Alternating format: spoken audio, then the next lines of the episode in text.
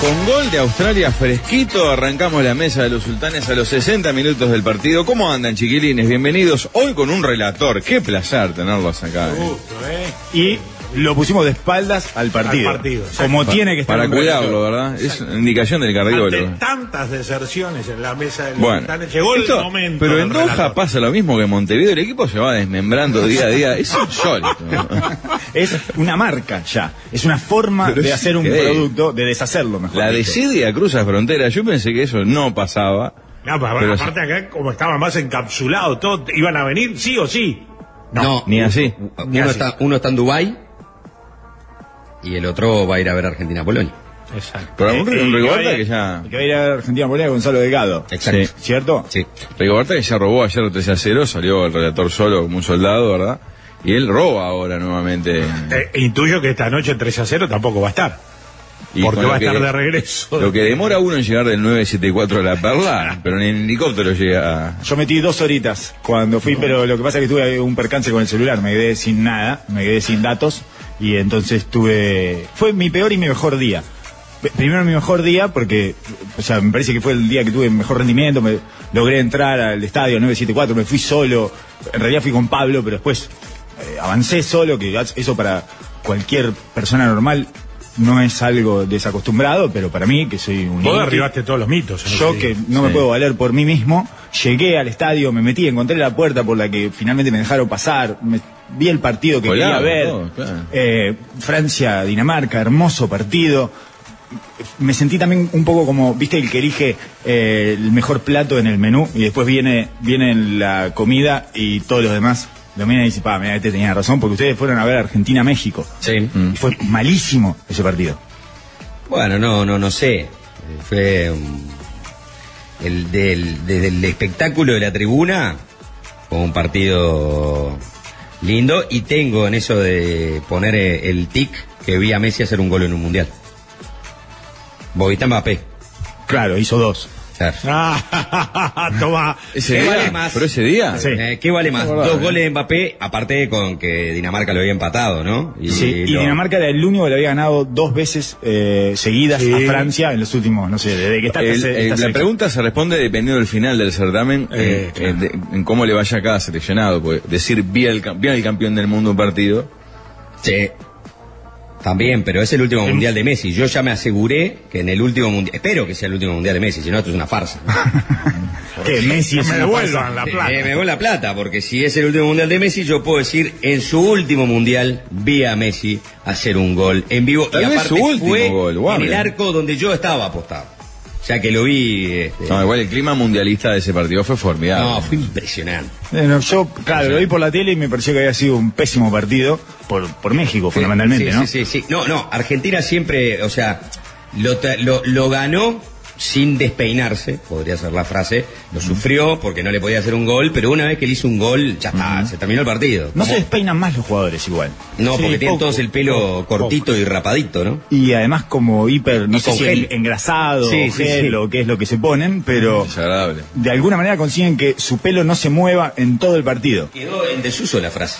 Entonces. Sí, completamente. No, no, no existe más eso de ganaron sin despeinarse, ¿no? No, me parece que el sin despeinarse no se usa más en general. Porque parte de eso creo que es esta cuestión de ir a cortarte el pelo cada 10 días. ¿No? Si vos te cortás el pelo cada una semana, dos semanas, eh, los estadounidenses tienen una frase para eso que es keep it crispy, que es como mantenerlo crocante. Ajá. Y, y cuando te lo cortás, cuando se lo cortás la primera semana te queda la forma, no se te va mucho. Y me parece que esta gente se corta el pelo. ¿Qué diría un periodista de bien ante esa eventualidad? Por eso no pudieron romper la línea defensiva de México, pues están para la pavada del pelo, para el tatuaje, totalmente entrolecidos, en vez de abocarse a meter triple turno, ¿verdad? Así cayó el imperio romano, ¿verdad, Juanchi? Por gente que eh, se preocupó más por su estética que por asegurar los confines del imperio. Ese es fueron invadidos por los bárbaros. Ese es el mito, ¿no? Esa es la evidencia. Esa es la- Esa es la evidencia. El mito era porque los romanos se habían corrompido en otro sentido, ¿no? En sus instituciones, pero no, era por eso, era la corrupción en el sentido estético, mucho tiempo en los baños, mucho tiempo cuidándose este su pelo, ¿no? Aseándose su higiene, eh, sus eh, divertimentos, sus lupanares. Y volvieron, volvieron los, pesados. Volvieron los pesados, volvieron los talibanes de aquella época y bueno. La gente del norte con este con, con pelos en la espalda este, logró vencer al legionario ya. Qué bien, eh, qué bien que contás la historia, Juan. Y demás si te contaría la historia así tan resumida. ¿No te Bien, pusieron una tanta- cátedra tanta en, concreción. en la reforma de la educación? ¿No te pusieron No, cátedra no. de historia? Opa, Túnez le va ganando a Francia 1 a 0. Ah. Ojo, Esto, ojo. ¿qué quiere decir? que- decí- Eso no, como nos deja a nosotros. No quiere decir nada porque Francia le ganó 4 a 1 a Australia y quemó todos los papeles, pero en este momento estarían eh, con 6 puntos, están con 6 puntos, en este momento Francia Francia, y Australia. Australia. Lo que Claro. pasa es que la diferencia de gol obviamente le favorece a Francia y eventualmente le va a favorecer el partido entre ellos. Ah, Francia está jugando, no está jugando el partido. Porque este. Francia tiene más eh, 4 goles ahora, ¿no? Sí. 4 a 1, 2 a 1. y- Menos tres, si está perdiendo ahora. Es curioso si se da este resultado, porque entro a ver el, el resultado en la penca, ovación ya, porque si querés mandame el PNT derecho, ¿verdad? Y no hay ni un ciudadano, 0% gana Túnez. Y bueno, es que son dos resultados rompepenca. Australia Ah. ganándole a Dinamarca y Túnez ganándole a Francia, que Francia está jugando con suplentes, ¿no? Sí. Por ejemplo, Mbappé no está jugando. Marquinhos me manda la lista, la tabla en este momento está Francia y Australia 6 puntos, Australia más 3, perdón, Francia más 3, Australia menos 1. De Ah, Túnez 4 puntos y Dinamarca en una campaña paupérrima, ¿verdad? Lo que Un debe estar deseando en este momento Túnez. Un gol de Dinamarca. de Dinamarca. Porque. Debe tener mejor diferencia de goles que, que, Australia. que, bueno, Sí, sí, claro. porque se comió 4 a 1 a Australia. O sea que eh, quizás un gol de Dinamarca. Ay, qué lindo partido para arreglarlo. Tunecinos, franceses, fue Colonia. Están a un Decís paso. que está todo ahí. Están a un paso de poder arreglar ese partido. A un paso.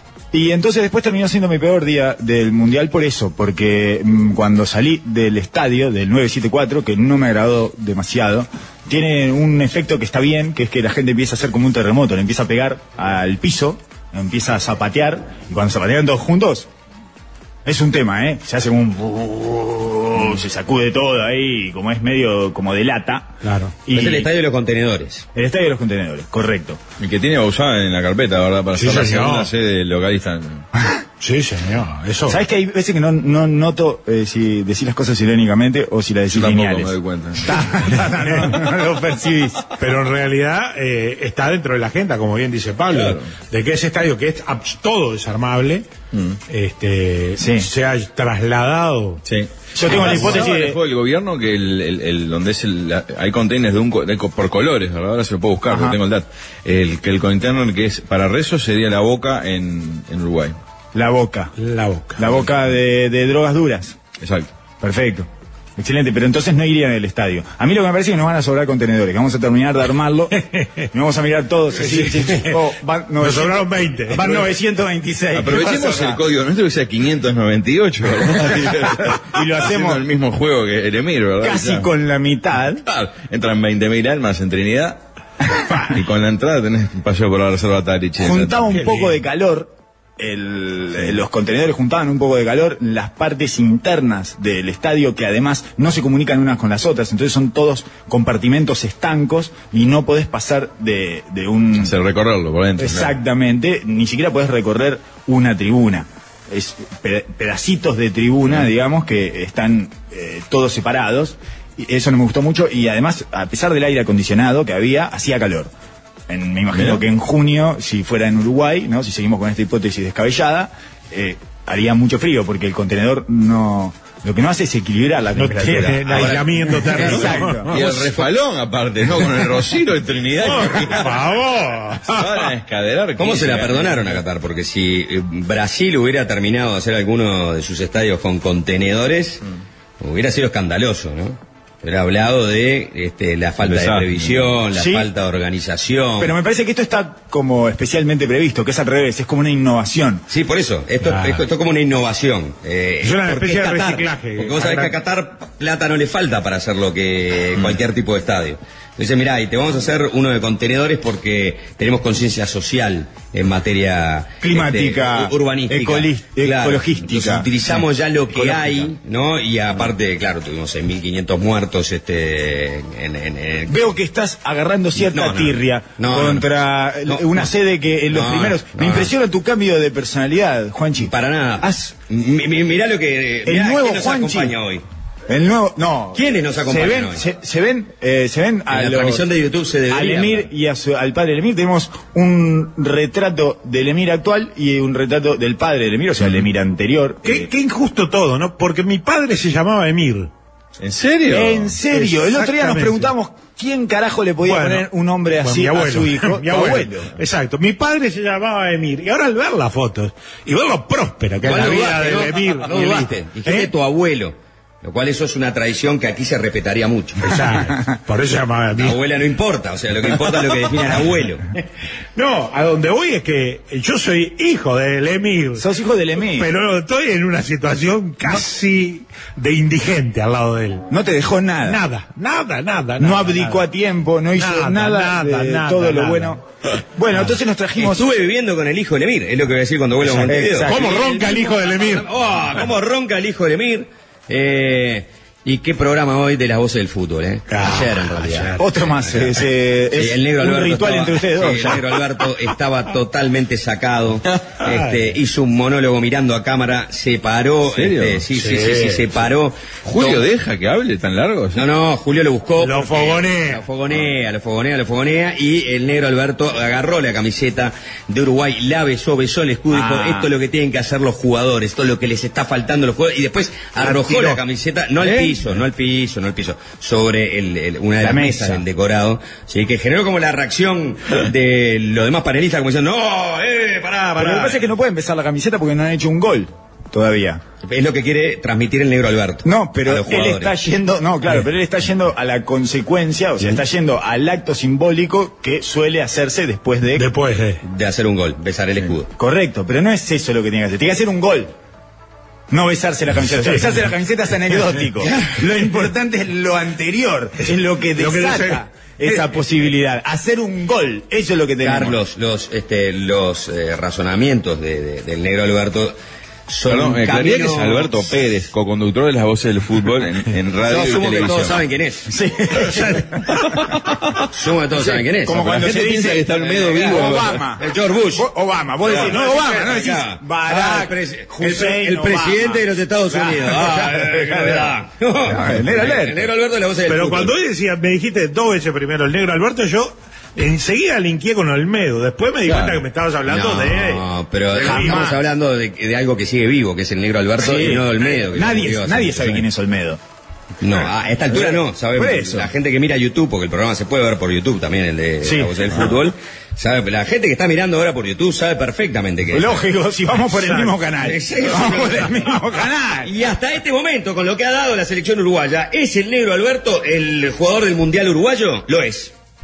Ya lo Lo es. Es. Disparatado. Ahora lo es. Ahora lo es. Bueno, Quiero fin. decir que eh, más o menos nos salieron, eh, llamamos al piña eh, esos, esos dos retratos, ¿verdad? Porque es el líder eh, en Montevideo y es un, es un chiste que más o menos salió 1.500 pesos. Sí, contá cómo llegamos es a el los chiste retratos. más caro del mundial después Sí. de Juanchi. Ah. Mira que ya, No, no, que ya ya tuve problemas, eh. con el gerente. Tuve Sí, problemas. ¿Me puedo gerente. retractar? ¿Me puedo retractar? ¿Dónde están las cámaras? ¿Me puedo retractar? Hablale acá a la cámara directo. No se va a enterar igual. ¿eh? Jamás quise, pero súbanlo, asquerosos. Suben cuando lo mato y no suben cuando le voy a dar para. Jamás debí, me equivoqué, fue injusto, fue gratuito y creo que eso fue lo mejor que tuvo el chiste. Porque el chiste no era bueno, pero cuando se transformó en gratuito, discrecional, caprichoso y además injusto, eh, ganó un poco de gracia y eso fue lo que hizo que Pablo se sumara, pero nunca debí decir que el inútil del mundial era Iñaki. Tendría que haber dicho que- Teniéndome a mí tan cerca. y, y teniendo al piñe tan lejos. El pie tan lejos. Pero además El el, inútil, mundial, que es una vez cada cuatro años. Iñaki hace muchos méritos antes de cuatro años para eso. ah, no lo podíamos decir. No eso. suscribo tus palabras. pero además me parece que el epítome de eso es Jorge Piñeirúa, que no solo no vino, no solo no participó, sino que teníamos toda una campaña armada, arrastró al padre a no venir también. por supuesto, y teníamos toda una campaña armada para promocionar eh, este grupo de viaje al Mundial, que se basaba en él y en la idea de convencerlo de que viniera, y la canceló. Dijo, no me nombren. O sea, no solo no trabaja, no solo no se compromete Y con no el lo ceden los asunto, derechos de su imagen. sino que ante una campaña que básicamente eh, gira en torno a su ausencia, o sea, él no tiene que hacer nada, solo tiene que, bueno, este, tener un poco de humor, ¿verdad? Dejar que... Por eso hace lo mismo en la mesa, él no va, él no va y pide que no lo nombren como si la gente no escuchara, que no está su voz. Eso es hermoso. No, quería eh, retomar el tema de los eh, retratos del eh, el emir y su, el ex emir y el actual emir, que los encontramos yendo hacia eh, Souk Wakif, que es el mercado tradicional, ¿no? Ahí nos cruzamos con, en realidad, con una, una casa, Una cuadrería casi. una ¿no? cuadrería, sí, que tenía, lo único que tenía en realidad, y que me llamó bastante la atención, era primero los retratos del emir y su hijo en todo tipo de dimensiones, ¿no? Eh, o sea, más grandes, más chicos, había uno que valía 4.500 dólares cataríes, ¿no? Algo así como 1.500 dólares. de los- 4.000 reales. Sí, exacto. Eh, de los americanos. Y después había esas fotos de prueba, ¿no? O sea, con distintas calidades y, y tamaños, que era un, un niño que podía ser un niño danés. Rubio, ojos celestes, que estaban como también. Era lo único que había en el Ah, lugar, eran. Las lo- fotos esas que ponen para los retratos, para rellenar eh, marcos. claro. Sí, no, sí, exacto. Y tenían todo el mismo niño, ¿no? Como si fuera este, alguien de la prole del Emir, pero que evidentemente no. Y después solamente los cuadros del Emir. Pero estaban esas fotos ahí también enmarcadas que, que eran de prueba. eh, eh, Eran, de, eran de prueba. ¿Qué les pareció el mercado tradicional? Eh, eh, me- y- pensé de- que era más Doha? grande Mm. y, y también pensé que iba a estar más bonito. Sí, te pareció una mierda, básicamente. No, no. Me quedó corto. Eh, claro, son, son tres cuadras que después sí son, tienen transversales grandes y chiquitas como ferias nuestras que Mm. tenés puestitos, que ahí sí está, lo, lo verdadero está acá, no en los restaurantes de afuera. Sí, a mí bueno, lo que es- me afectó es- Dentro de las negativamente- galerías, digamos, que Sí, son el clásico mercado así lo que a mí me tradicional. afectó muy negativamente fue el color del mundial, ¿no? Que ya cada día que pasa me genera más rechazo, ¿verdad? El, Ya la no enorme cantidad más. de hincha occidental disfrazado de, de su país me genera escosor. Que en, muchas, en muchos casos además es una combinación de su país y algún tipo de traje típico local. Eh, digamos, Claro. Una toga con colores de su país. ese Exacto, tipo de un francés cuestiones. con un gallo atado. ¿Es casi lo que se vivía en la Plaza Roja, por ejemplo, o así? Sí, muy similar, Ajá. Muy similar. Debe ser claramente el peor turista del mundo, ¿no? El hincha del mundial. Claro, por aparte vos decís, es un lugar turístico eh, absolutamente masculinizado por el deporte y donde ves que nadie tiene una bolsa de compras. O sea, van a pasear y a pelotudear porque es un punto de encuentro, pero No, generan el gasto que el lugar debería tener. Lo ¿no? que pasa es que lo que puede ser atractivo para ese turista no es nada, porque es un montón de chucherías, este, todo por dos pesos, y después lo interesante que Mm. está dentro del mercado, que es comprar, eh, no sé, cualquier tipo de especie, ¿no? Sí. Que, que, hay- que puedas encontrar ahí, que es lo que se vende, que es para lo que funciona el mercado en la diaria por fuera del supuesto atractivo Sí. turístico, que entiendo igual que vos, Pero lo que es dice- poco y, este, impresionante, ¿no? Sí, es más bien una cosa bastante pequeña Sí.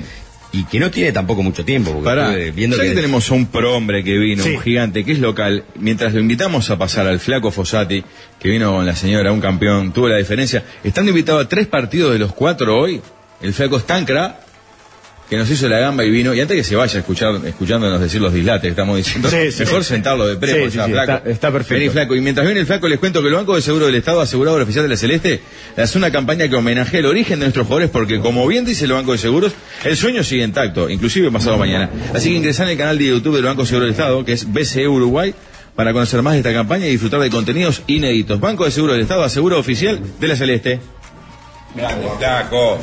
Qué jugador. Bueno, que, que lo encontramos este, en el aeropuerto en Barajas, lo encontramos al flaco. Claro, ¿ustedes vinieron con él? Sí, exactamente como Es estábamos viniendo. para un acá. local, absolutamente. Un local, eh, creo que lleva más tiempo acá que, que en Uruguay en los últimos 15 años.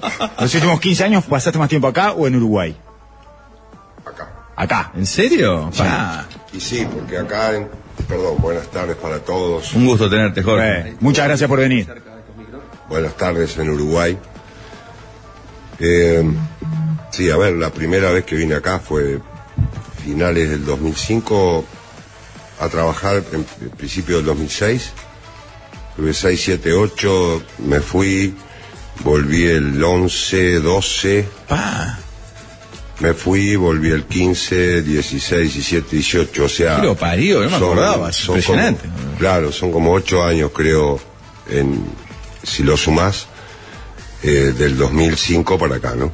Eh, son ocho años, así que sí, da, da, da más un poquito más acá que allá. Y con lo que cambia este país año a año, ha- ha- habrá visto una transformación im- impactante, supongo, ¿no? De tus primeras venidas. 2005. Impresionante, impresionante. El- el- la primera vez que vinimos, eh, me mandaron la invitación a través de, de un empresario, el señor Gabriel Morales y el señor Nelson Ferro. Eh, yo no quería saber de nada. Recién habíamos terminado el repechaje contra Australia. No atendía a nadie. Bueno, eh, hicieron sus, sus, sus trampas, digamos, y llegaron a mi casa. Me convencieron para venir una semana aquí a conocer, yo no tenía ni idea, Claro. vamos a decir la verdad. Y estuve acá una semana y O claro, sea, estos finales del 2005. No. exacto, Ah, sí, sí, del sí, 2005, sí, sí. diciembre de 2005. Lo que yo vi aquí eh, no tiene absolutamente nada que ver con lo que ven ustedes en este momento. Nada, nada. Bueno, primero en este momento donde estamos sentados no existía, esto era agua. Esto es la perla que fue construida arriba del Golfo, ¿no? Es una isla artificial. Exactamente. Y, mm, y bueno, este, en la corniche, o sea, lo que sería para los que nos están escuchando en la Rambla, eh, habría cinco edificios. Lo que nos llamaba poderosamente la atención era eso, parabas en un semáforo y, y camioneta con, con el techo este, de, de- de vidrio, entonces mirabas por arriba y era, eh, ¿cómo se dice? Esas plumas de, de, Grúas, construcción, las grúas, sí. esas. Gigante. Y era, eh, eh, claro, las contabas rápido en un semáforo y por semáforo tenías unas 10 alrededor. Claro. Quiere decir, ahí había 10 edificios. Ya estaba que- arrancando que el proceso de construcción. Claro, que no tenía nada que ver con el Mundial, ¿no? Estamos hablando del 2006, acá le dieron el Mundial 2010. Claro. Entonces ya la transformación, yo me voy en el 2008, voy a Liga de Quito 2009, voy a Inter de, de Porto Alegre en 2010, también vengo para acá después, para, pero para Saudi Arabia. Ajá. Ahí me invitan en el 2010, fines del 2010, me invita acá este, autoridades del país a que venga a ver un amistoso Argentina-Brasil, se jugó en aquel momento, acá. Y, y bueno, allí me era para reunirse en realidad y, y convencerme de que volviera. Volví en el 2011 y te puedo asegurar, y está acá mi señora que no me deja mentir, porque ella estuvo en todo el proceso. Eh, Y además porque no te deja mentir. bueno, de última, eh, de última es precisamente como les debe pasar a ustedes. Yo por lo menos lo acepto públicamente. eh, la que al final decide, vamos, Sí. vamos, no vamos, aceptar, no aceptes. Bueno, y mm, parece que fuera ella la que dirige. Pero, Bueno, dirige. bueno, en realidad dirige. pero- realidad dirige. en, en mi casa y muchas veces se quiere meter en la parte de adentro de la cancha. ¿Te Pero arma el bueno, equipo? ¿Te Tendría derecho. no, no pegarle tanto, digo, este, te puedo asegurar que me había ido en el 2008, no es que hacía 20 años. Y ya la ciudad que vimos en el 2011 era, Otra cosa. Muy distinta. ya era bien, nos, nos- nos llegábamos a perder, habíamos estado tres años acá Pa. y los dos manejábamos y pero nos llegábamos a perder o sea esto ha sido eh, he visto hemos podido ser este eh, Testigo de. de- testigos de, de- de- de sí, esa- de algo que yo nunca había visto Claro. en otra parte de, de mi Y, y cada vez de- que. del mundo eh, ¿no? Cuando estuviste acá, eh, te decían lo que después uno lee, que es. Nosotros tenemos pensado una estrategia a 30, a 40 años. Yo supongo que ellos entienden que en, algún momento toda esa plata del petróleo y, y del gas, cuando el mundo cambie, eh, ya no la van a tener. Y entonces están con un plan estratégico de tres, cuatro décadas adelante para convertir a Qatar en otra cosa. Sí, sí. Y así es como lo están vendiendo al mundo. Eh, Sí, sí. Cuando te hablaban de fútbol te decían también, mirá que esto es parte de una estrategia que va más allá del fútbol. Eh, a ver, no, no, no me las voy a tirar de que yo conozco la, la política del país, ni he tenido, gracias al fútbol, este, la oportunidad de, de- de charlar con, con personas, este, muy, muy altas de, de- de autoridades de acá, pero sin tirármelas de nada, eh, sí, esto es algo que más allá de lo que te digan se ve. Eh, No, no, no se quedaron con. Primero hay cambios en las autoridades. Este, Bueno, vos estuviste no en la transición, de hecho. Vos Claro. estuviste con el emir anterior y con este actual. Con el Exactamente. padre y con el hijo. Exactamente. Y el emir anterior tampoco es que haya asumido porque el papá falleció. Claro, fue no. el, el golpe de estado técnico ese que le hacen con el padre viaja, ¿no? Él es el- O, o de alguna manera, digo, es, eh, bueno, llegó el momento nuestro, el ritmo ahora el- Es otro. es otro, entonces vamos nosotros.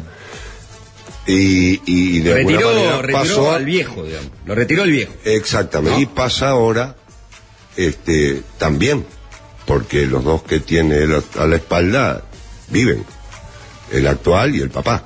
Claro. Y, y bueno, pero el La papá tiene está 42 un años por las dudas, ¿no? Para contarle a la gente que no sabe. Claro, Es más chico que nosotros.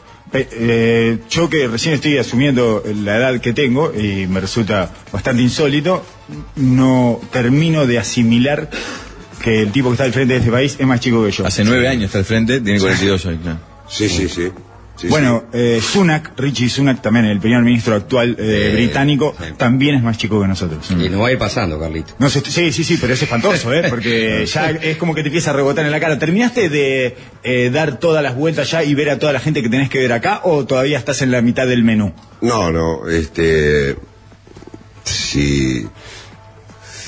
Si estuviéramos en una. En un momento normal, digamos, este, ya hubiera visto mucha más gente, pero. De alguna manera la actividad este, de todos los días con. Con este. Un partido acá, el otro allá y. Tratar de, de ver fútbol. eh, de alguna manera también.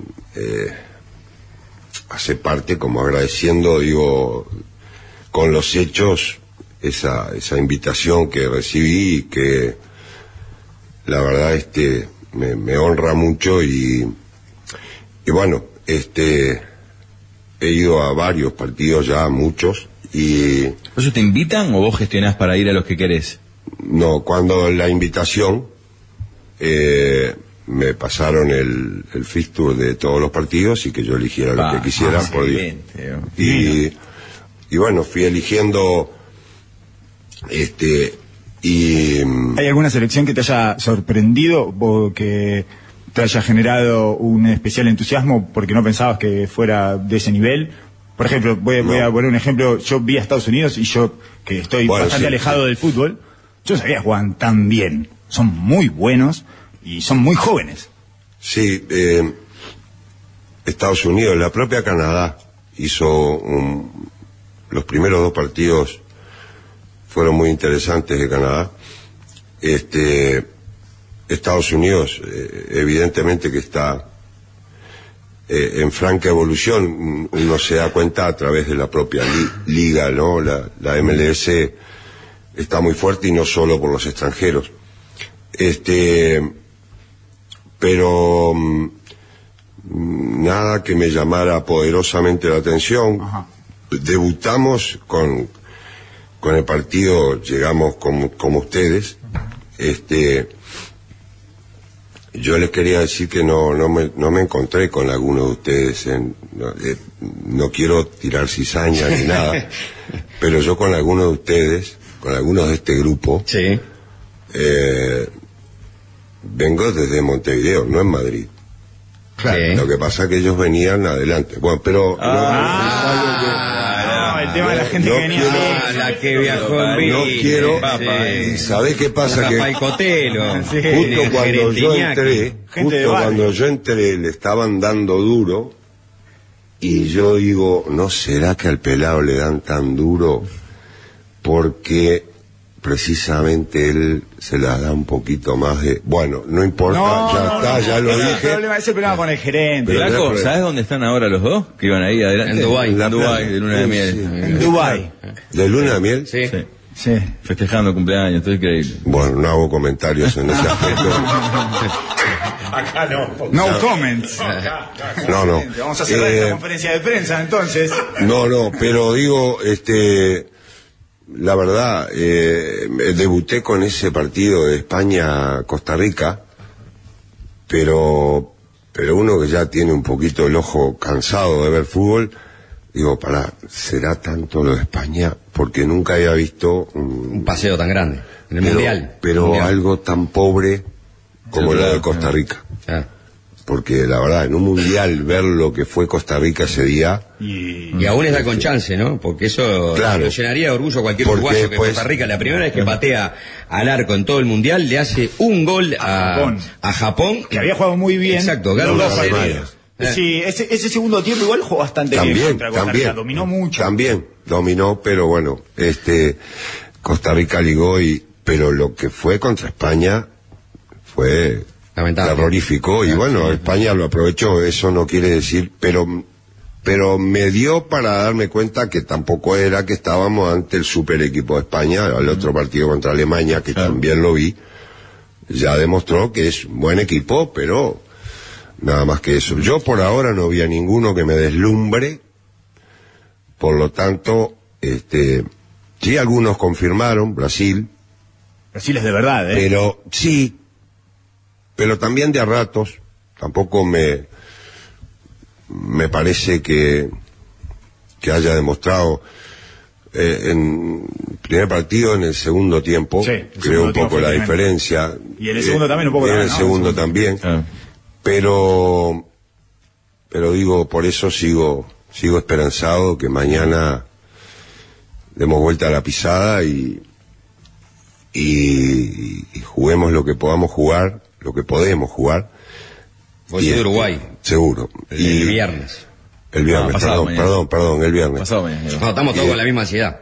Y, Todo por mí que el partido sea ahora. Te- Cerramos la nota y ya arrancamos para el claro, claro. Y, y, y- y digo, no hay ningún cuco por delante, me parece. Mm. Hasta ahora yo no vi ningún cuco. Vos decís, Ninguno que ante que Uruguay no se le pueda vos decís parar. que adelante. eventualmente, si Uruguay le gana, gana. Sí, Nos va a tocar con Brasil, muy probable. Este casi. eh, Sí, casi influyente. 100%. No. y, Eh, y Corea no le gana A Portugal. a Portugal. exacto. Claro, si Corea Sí, le gana a Portugal, Ah, se complicó todo. Porque Pero- Portugal, porque Portugal está clasificado y, y es muy posible. Yo los vi cansados contra nosotros en el segundo tiempo. Bueno, hoy está- estaba perdiendo Francia con Túnez, por ejemplo. Por eso, Francia clasificado. Bueno, es, Correcto, es una situación similar. La Eh, diferencia. Parecida, la diferencia que a, que a Portugal lo pueden alcanzar en puntos. Eh, exacto, que si, que si Portugal... En puntos. y, eh, en punto, porque ya, ya tiene Claro. seis, pero si gana, nos gana a nosotros, ¿Mm? este, Portugal podría quedar segundo y tener que jugar probablemente con Brasil. Por es eso como digo. que lo que nadie quiere, jugar con Brasil. Claro. Me parece lógico, pero vos acabas de decir que no hay ningún cuco, o sea que si Uruguay le toca eventualmente jugar con Brasil, ¿podría tener una chance? Eh, yo te lo pongo de la otra manera. Del lado, y, y los conozco, eh. del lado brasilero no quieren que clasifique Uruguay segundo. Yo ahora me acordaba, Con eso te respondo. me acordaba Jorge, cuando vos dirigiste la selección en la Copa América, ¿Sí? que, que también tiene un derrotero un tanto eh, difícil en la fase de grupo, que van a jugar después con Paraguay, le gana bien Uruguay, Sí. y llega el partido con Brasil, que podríamos casi que instalarlo en, el mismo estado que un eventual partido del de ahora. Brasil fuerte, ganador, abrumador, y aquel partido increíble que terminamos perdiendo por penales. El día de Darío Silva abajo del arco. Eh, ¿te acordás? Y el día la que el- toca y sale gritando el segundo Exacto. gol nuestro y, y resulta que no. Que el profe Increíble. Valenzuela le pega una patada una botella en, en- en esa misma jugada que termina cayendo en la mitad de la cancha. Darío Silva es el jugador que gritó más goles que no fueron gol, que no hizo. Porque yo recuerdo uno maravilloso. Peñarol en Chile. Eso es excelente, al punto que lo confundió el juez. El juez lo cobró al principio, no lo hizo. No lo podía erró. no hacerlo, claro. Exacto, estaba solo frente al arco, lo erró. Y como Mario Silva tiene una velocidad mental importante y mucha viveza, lo gritó, salió gritándolo y el juez señaló la mitad de la cancha. Claro, pero- Y los chilenos se miraron y decían, pero ¿qué pasó acá? ¿Sabe qué pasa? Que lo, lo, lo que él trae en el recuerdo eh, no tiene nada que ver con esta actualidad nuestra. La actualidad de, de Uruguay, por suerte, ¿no? Desde hace muchos años a nivel de selección, no tiene nada que ver con lo que nosotros vivíamos. Aquello era Precariedad. toda la precariedad que vos quieras y, y era la vieja uruguaya de, de, de- de hombro con hombro y vamos arriba porque apoyo, eh, respaldo, nada. Y, y eh, entonces esto es totalmente diferente, jugadores que están jugando en todos lados. Sí, la calidad es otra, Es otra también. cosa, Sí, es el otra. talento, hay mucho más talento. obviamente. No quiero comparar, ojo, ¿eh? No claro. quiero decir estos son mejores que aquello, eso no caigo distintos. nunca jamás. A mí me pegó muy mal cuando la generación de oro y no sé cuánto se olvidaron de muchos anteriores. Pero no, es- yo no comparo. Comparo sí situaciones, momentos. Y los entornos que sí pueden ser comparables. Eh, exactamente, pero aparte sí es comparable lo que tú decís, que es lo que hablábamos recién. Eh, los brasileros cuando van a jugar contra Uruguay, eh, si tienen que jugar contra, si lo pueden evitar, lo evitan. Flaco, ¿tenés un medio horita más para nosotros? O si hay que preguntarle a tu señora también. ¿Nos aguantás un bloque más? Fíjate en la señal. ¿Qué dice? Dice ella.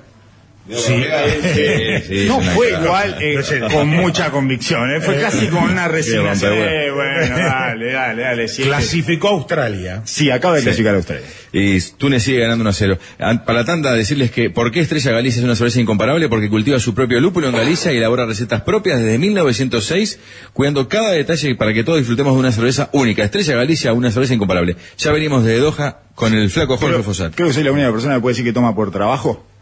Sí. Eh, Sí, señor. ¿Gol de quién? ¿Gol de quién? No, no, no. Gol de. ¿Eso es un gol o eso es que terminó? Ese partido Francia-Túnez. Capaz que Francia-Túnez allá. tirando rayos láser Catódicos, desde, nuestra nave nodriza. Francia Nos 1, anuncia- Túnez 1. Empató Francia ahora. Bueno, grande. uno a uno. Un resultado que no sirve para nada, en realidad, en el fondo, porque deja Sí, las posiciones exactamente Bueno, igual. pero igual está, está bien lo que hizo el compañero de No, Avisar. Alvin. Muy bien, No, no, Alvin. porque lo estás No, escuchando desde estoy hablando del resultado, lo que hizo Alvin estuvo muy bien. Fácil porque- animársele al operador. ¿Por qué no te metes con el gerente y después te retractás? Ah, yo me animo más con el gerente, que es peladito y bajo, que con el operador, que es alto y barbudo. Cuando Veo quiera te que esperamos. los vellos, tanto en la espalda como en la cara, para vos son un indicador de Hombría. dificultad en la pelea. Sí, sí. hombría, claramente. Ya venimos. Es así. La mesa de los sultanes.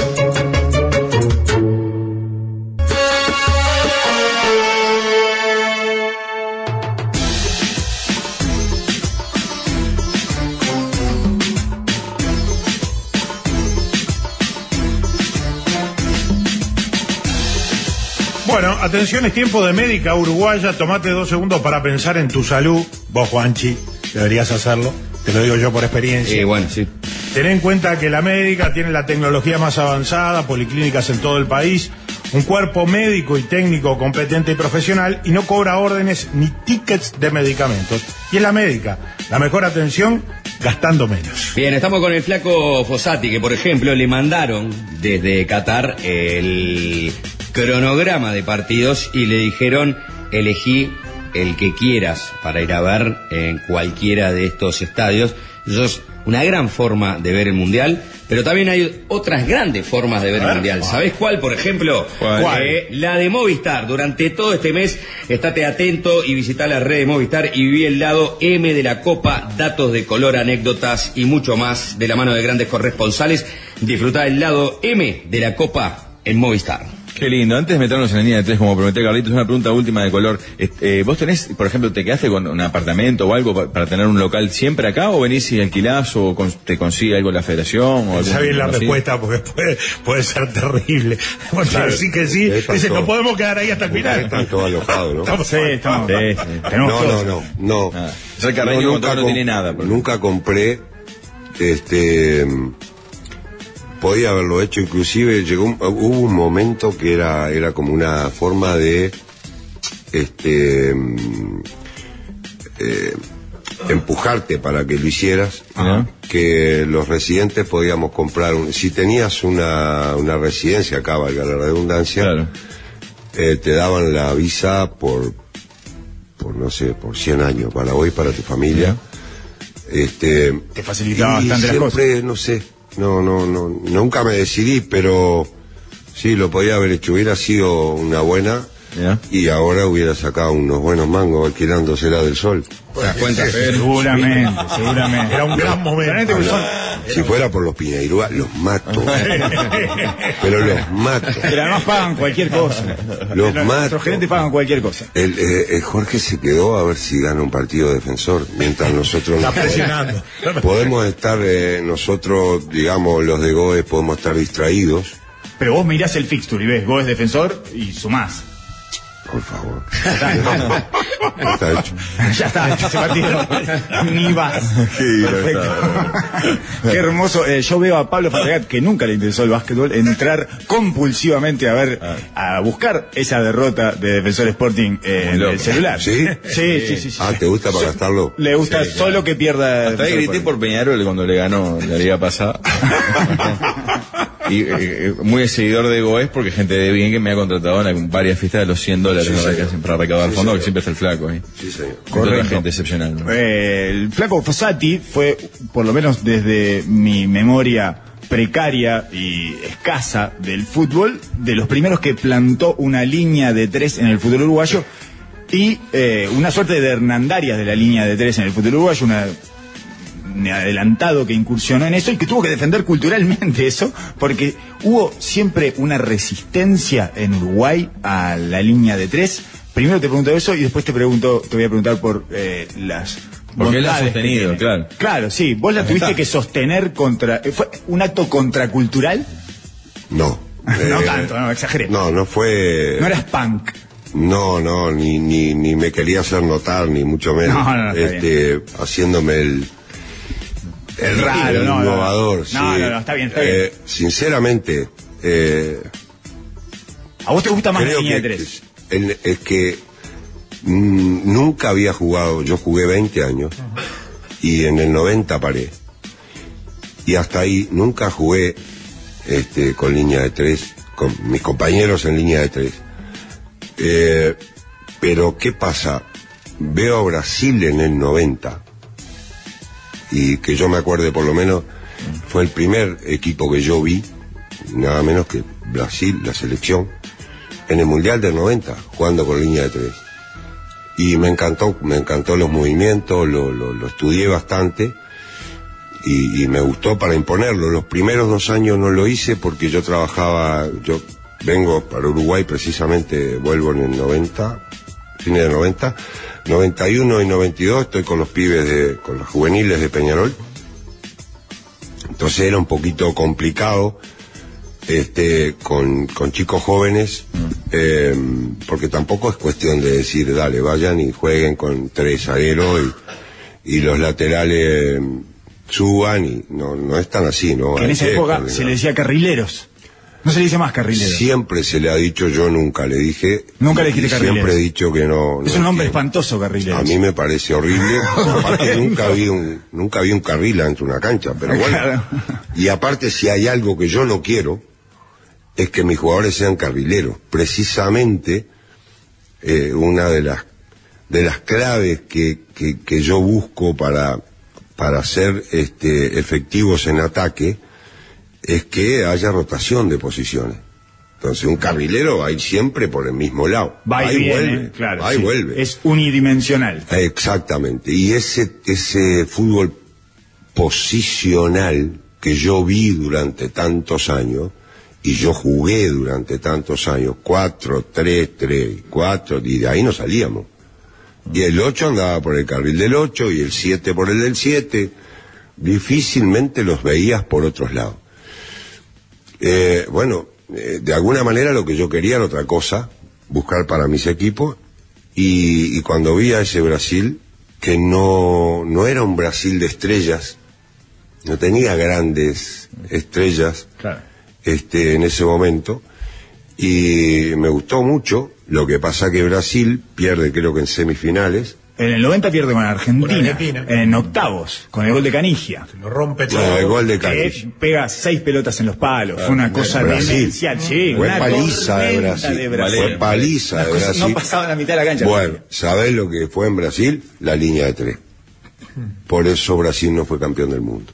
Ah, la Ah, estigmatizaron. Imagínate, yo 10 años después vuelvo a Brasil como técnico ahora Ajá. Eh, a dirigir al Inter de Porto Alegre y era el único extranjero en todo Brasil, técnico. Y, y jugando con línea de tres en, en- en el Inter. ¿Y ¿Todavía seguía el trauma? ¿O y, no? claro. Sí. Y la paliza que me dieron por todos lados. en- ya me lo habían dado en Uruguay. En Uruguay estaba Sergio Marcarián, que también lo practicaba. Estaba, me acuerdo, el chino Salvá. Qué grande, chino. Unos meses dirigió. No, no, no. Tuvo Miramar y No, chino, Ah, me jugador confundí uruguayo. con, no, me confundí con el, con el argentino que dirigió Nacional, eh, que no me acuerdo cómo Eduardo. Luján Manera. de- Eh, sí, sí, sí, sí. Puede ser. No sé por qué me lo confundí. Eh, la Guacha Domínguez de Stopper hizo un. ¿Te acordás tú de eso? claro, lógico. Bueno, él estuvo poco, estuvo seis meses, Ah. creo, ese año en Nacional. Inventa Pero me acuerdo que él lo de- hizo. De, un- de un lado. sí, sí. Bueno, este. Y. mm, Pero después quedé medio solo. Sergio se va para Perú. Creo que después no lo sigue el, el tema de la línea de tres. de Marcarián. Este, el chino no está en Nacional. Y quedé medio solo ahí. Y. Y en Argentina. Alguna, alguna vez empezó el loco Bielsa. Eh, inclusive en la selección argentina la, Ajá. lo- la- la impuso la línea de tres. Este, y éramos tres, cuatro locos en toda Sudamérica y bueno, después con el tiempo se fue. ¿Qué beneficios, qué te permite la línea de tres en primero en términos defensivos y después en términos ofensivos? En términos defensivos te suelta a, uno más o, te suelta, te permite más libertad. Por ejemplo, una de las cosas que se vio el otro día con Uruguay jugando con línea de tres es que José más salía muy lejos y presionaba mucho y estuvo soplándole la nuca a Joao Félix todo el partido, digamos. Sí. ¿no? Eso con, con una línea de cuatro, o sea, dos centrales es un poco más difícil porque dejaría un, un hueco importante. Claro, le hubiera dejado a Godín en este caso con todo el medio solo para él. Este, esa es una de las ventajas que tus stopper eh, pueden salir alto, pueden jugarse a la presión alta. Eh, por lo menos uno, yo suelto uno por vez porque me para que parece... una dupla de zagueros ante cualquier claro, y, de alguna manera es eso lo que me parece que no amerita tanta discusión.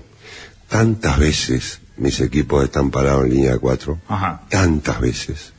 La pelota va por un sector bien sobre el lateral y el que sale a romper alto es mi lateral. Pero el otro lateral cierra. Mm. Y eso no es línea 4. Mm. Otra de las cosas que me permite, este, por ejemplo, yendo a este ejemplo de la selección, redundante el fosa, ¿eh? Por ejemplo, yendo a este ejemplo. Eh, no bueno, acá, lo hacemos permanentemente. No, no, tengo, no tengo la práctica de usted. Mm. El Diego con Godín, con poco fútbol, con poco ritmo, eh, que esa es otra de las cosas que se me criticaba. Por ejemplo, en Peñarol del 96, ¿cómo iba a poner a Aguirre Garay de, de líbero, que, eran, que, tenía, que era lento, el Tano Gutiérrez, que era lento, Ah, casi cuarentones. ¿no? Claro. Y, y a mi gusto es un poco hasta al revés. El líbero tiene un segundo más. Si está bien posicionado, como suelen estarlo los líberos con experiencia, Veterano que ya acumula Vuelvo. una cantidad de Ah, información. jugada, vuelvo a. Godín, vuelvo a Godín. Ajá. Le da un segundo más para salir antes, para achicar, para, para, para hacer lo que su capacidad, este, Anticiparse a lo que va a venir porque ya. porque su categoría se lo permite. Ajá. El, por ahí no se lo permite el físico, pero sí la categoría.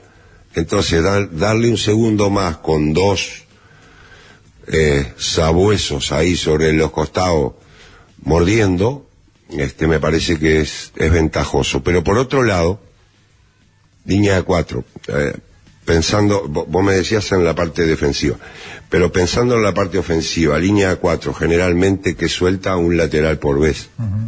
Si suelta un lateral por vez, que yo sepa si los números me dan, cuatro menos uno da tres. Quiere decir que el balance queda con tres, solo que es dos zagueros y un lateral. Yo teniendo tres zagueros, que de alguna manera también se hace con línea de cuatro, dejando a tu volante central. Claro, sí. Ahí completás. Lo hacía Brasil precisamente con, con Mauro Silva o con Dunga en su momento, cuando dejaba solo a los dos zagueros, sí, pero el volante central se quedaba tapando, pegadito. claro. Si veía que la pelota venía larga, se metía como líbero. Pero aparte este no lo inventé yo, ni lo inventó Lazaroni en el 90.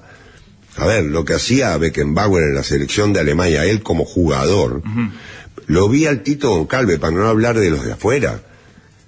El Tito Goncalve en aquella famosa, con, con Don Roque más poli como técnico, me tendría que parar para nombrarlo. No sé cuántos en Uruguay y en el mundo son campeones del mundo como jugadores y campeones de todo como técnico, eh, con clubes, ¿no? Es de América Intercontinental como Don Roque. Bueno, en aquella famosa final contra, contra eh, Real Madrid, yo vi el video con mucha atención, se metía el Tito Goncalves de libro cuando no la tenía la pelota. Entonces, Es algo recurrente, pero que cuando no se establece desde se el inicio no se ve tanto. ¿El fútbol está cada vez menos posicional? ah, para mí sí, a mí es, es, es la clave para... mm, especialmente cuando vos tenés la pelota. Después cuando a mí me gustan los equipos ordenados siempre, Para retroceder. pero no siempre con los mismos. Eh, Bien, ocupar tenés que espacios. tener tenés que tener las debidas coberturas y, y- y no siempre tiene por qué estar Juancito de 5 y Pedrito de 8 y el otro de 10 cuando están las cualidades obviamente obviamente si vos tenés a Neymar de 10 y a Casemiro de 5 y ¿Y para qué le va a dejar a Casemiro de 10 y, y a- no? Y, a, y a Neymar de 5. Siempre que puedan, no, pero si hay momentos que se tiene que meter eh, Neymar para cubrirlo a Casemiro, que lo haga, ¿por qué no? Casemiro puede pisar Hoy el área. Lo que no existe. el gol que hizo el otro día. Lo que no existe, no, por favor. Lo que no existe hoy, precisamente, me parece a mí, si vos querés apuntar alto, es el que, el que hace una de las dos. Por eso aquel mucho- 10 que, bueno, corre y dámela a mí. Eh, no existe, No existe más. no. Por eso necesitan el ser volante Tampoco el que volante que solo- solo que marca, tampoco. el volante que solo raspa, raspa y, y después cuando le agarran, no, si no tiene uno a tres metros, no sabe qué hacer con la pelota, Y tampoco. ahora, eh, con estos dos partidos de Uruguay, también ha habido críticas, ¿no? Es decir, como que a Uruguay le falta una de las cosas que es clave en estos momentos, de- en, este fútbol tan competitivo, que es la intensidad en la presión y la coordinación de esa intensidad en, en la presión. Entonces, bueno, algunos dicen, bueno, ya estamos dando ventaja, porque hay jugadores que ya son este, tienen este, más 30 o 35 años, entonces a veces eh, no se puede coordinar del todo bien esa intensidad porque ya no les da eh, el físico, entonces tenés esa cosa de que se, eh, en este fútbol que se redujeron los espacios y que la presión pasa a ser un valor muy importante, sobre todo cuando no tenés la pelota para poder recuperarla. Este, a Uruguay ahora le hicieron a- algunas de esas críticas. ¿Cómo viste lo- lo- los dos partidos de, de Uruguay desde esa perspectiva? ¿no? Sin entrar demasiado en, en, En en analizar detalle, de- digo sí, porque sí. no, Sí, sí, sí, no Se quiero, incomoda. no, me- no me Sí. gusta. No, a nosotros pero, nos gusta incomodar igual a la gente. Pero lo que veo es que, a ver, vos para presionar, sea donde sea, lo primero que tenés que estar es compacto en las líneas. Una cosa elemental, Watson. Pero vamos a poner eh, la- la- la- los dos partidos de Uruguay. Surcorea la tuvo menos que, que, mm, que Portugal. ¿Estamos de acuerdo o no? Sí, Eh, capaz que sí, sí, sí, Sí, puede sí. ser. Eh, no, no miré los porcentajes, Sí, sí. pero me imagino No, que yo sí. tampoco los miré, pero digo a vista, a la Sí, vista. imagino que sí, a, sí, golpe a la de vista. ojo, a golpe de ojo, Sí, sí, sí. Yo veía Sobre que todo el Portugal, primer tiempo. eh, no Portugal nos hacíamos 10, 12 pases corridos y nosotros no la sacábamos, ¿o no? Sí, sí, sí. Eh, yo no sé, pero estaba Núñez y Cavani contra Portugal. Físicamente yo no les veo ningún problema a ninguno de los dos. Digo si hablan de los delanteros, si hablan claro. de los volantes, son todos muchachos de 25 Sí. años para abajo. Estamos hablando de, sí, evidentemente de la primera Eh, línea de presión. Sí. Correcto. Entonces, no, no. Y por otro lado, eh, a ver, este, hay un montón de casos que podría ponerlos como ejemplo.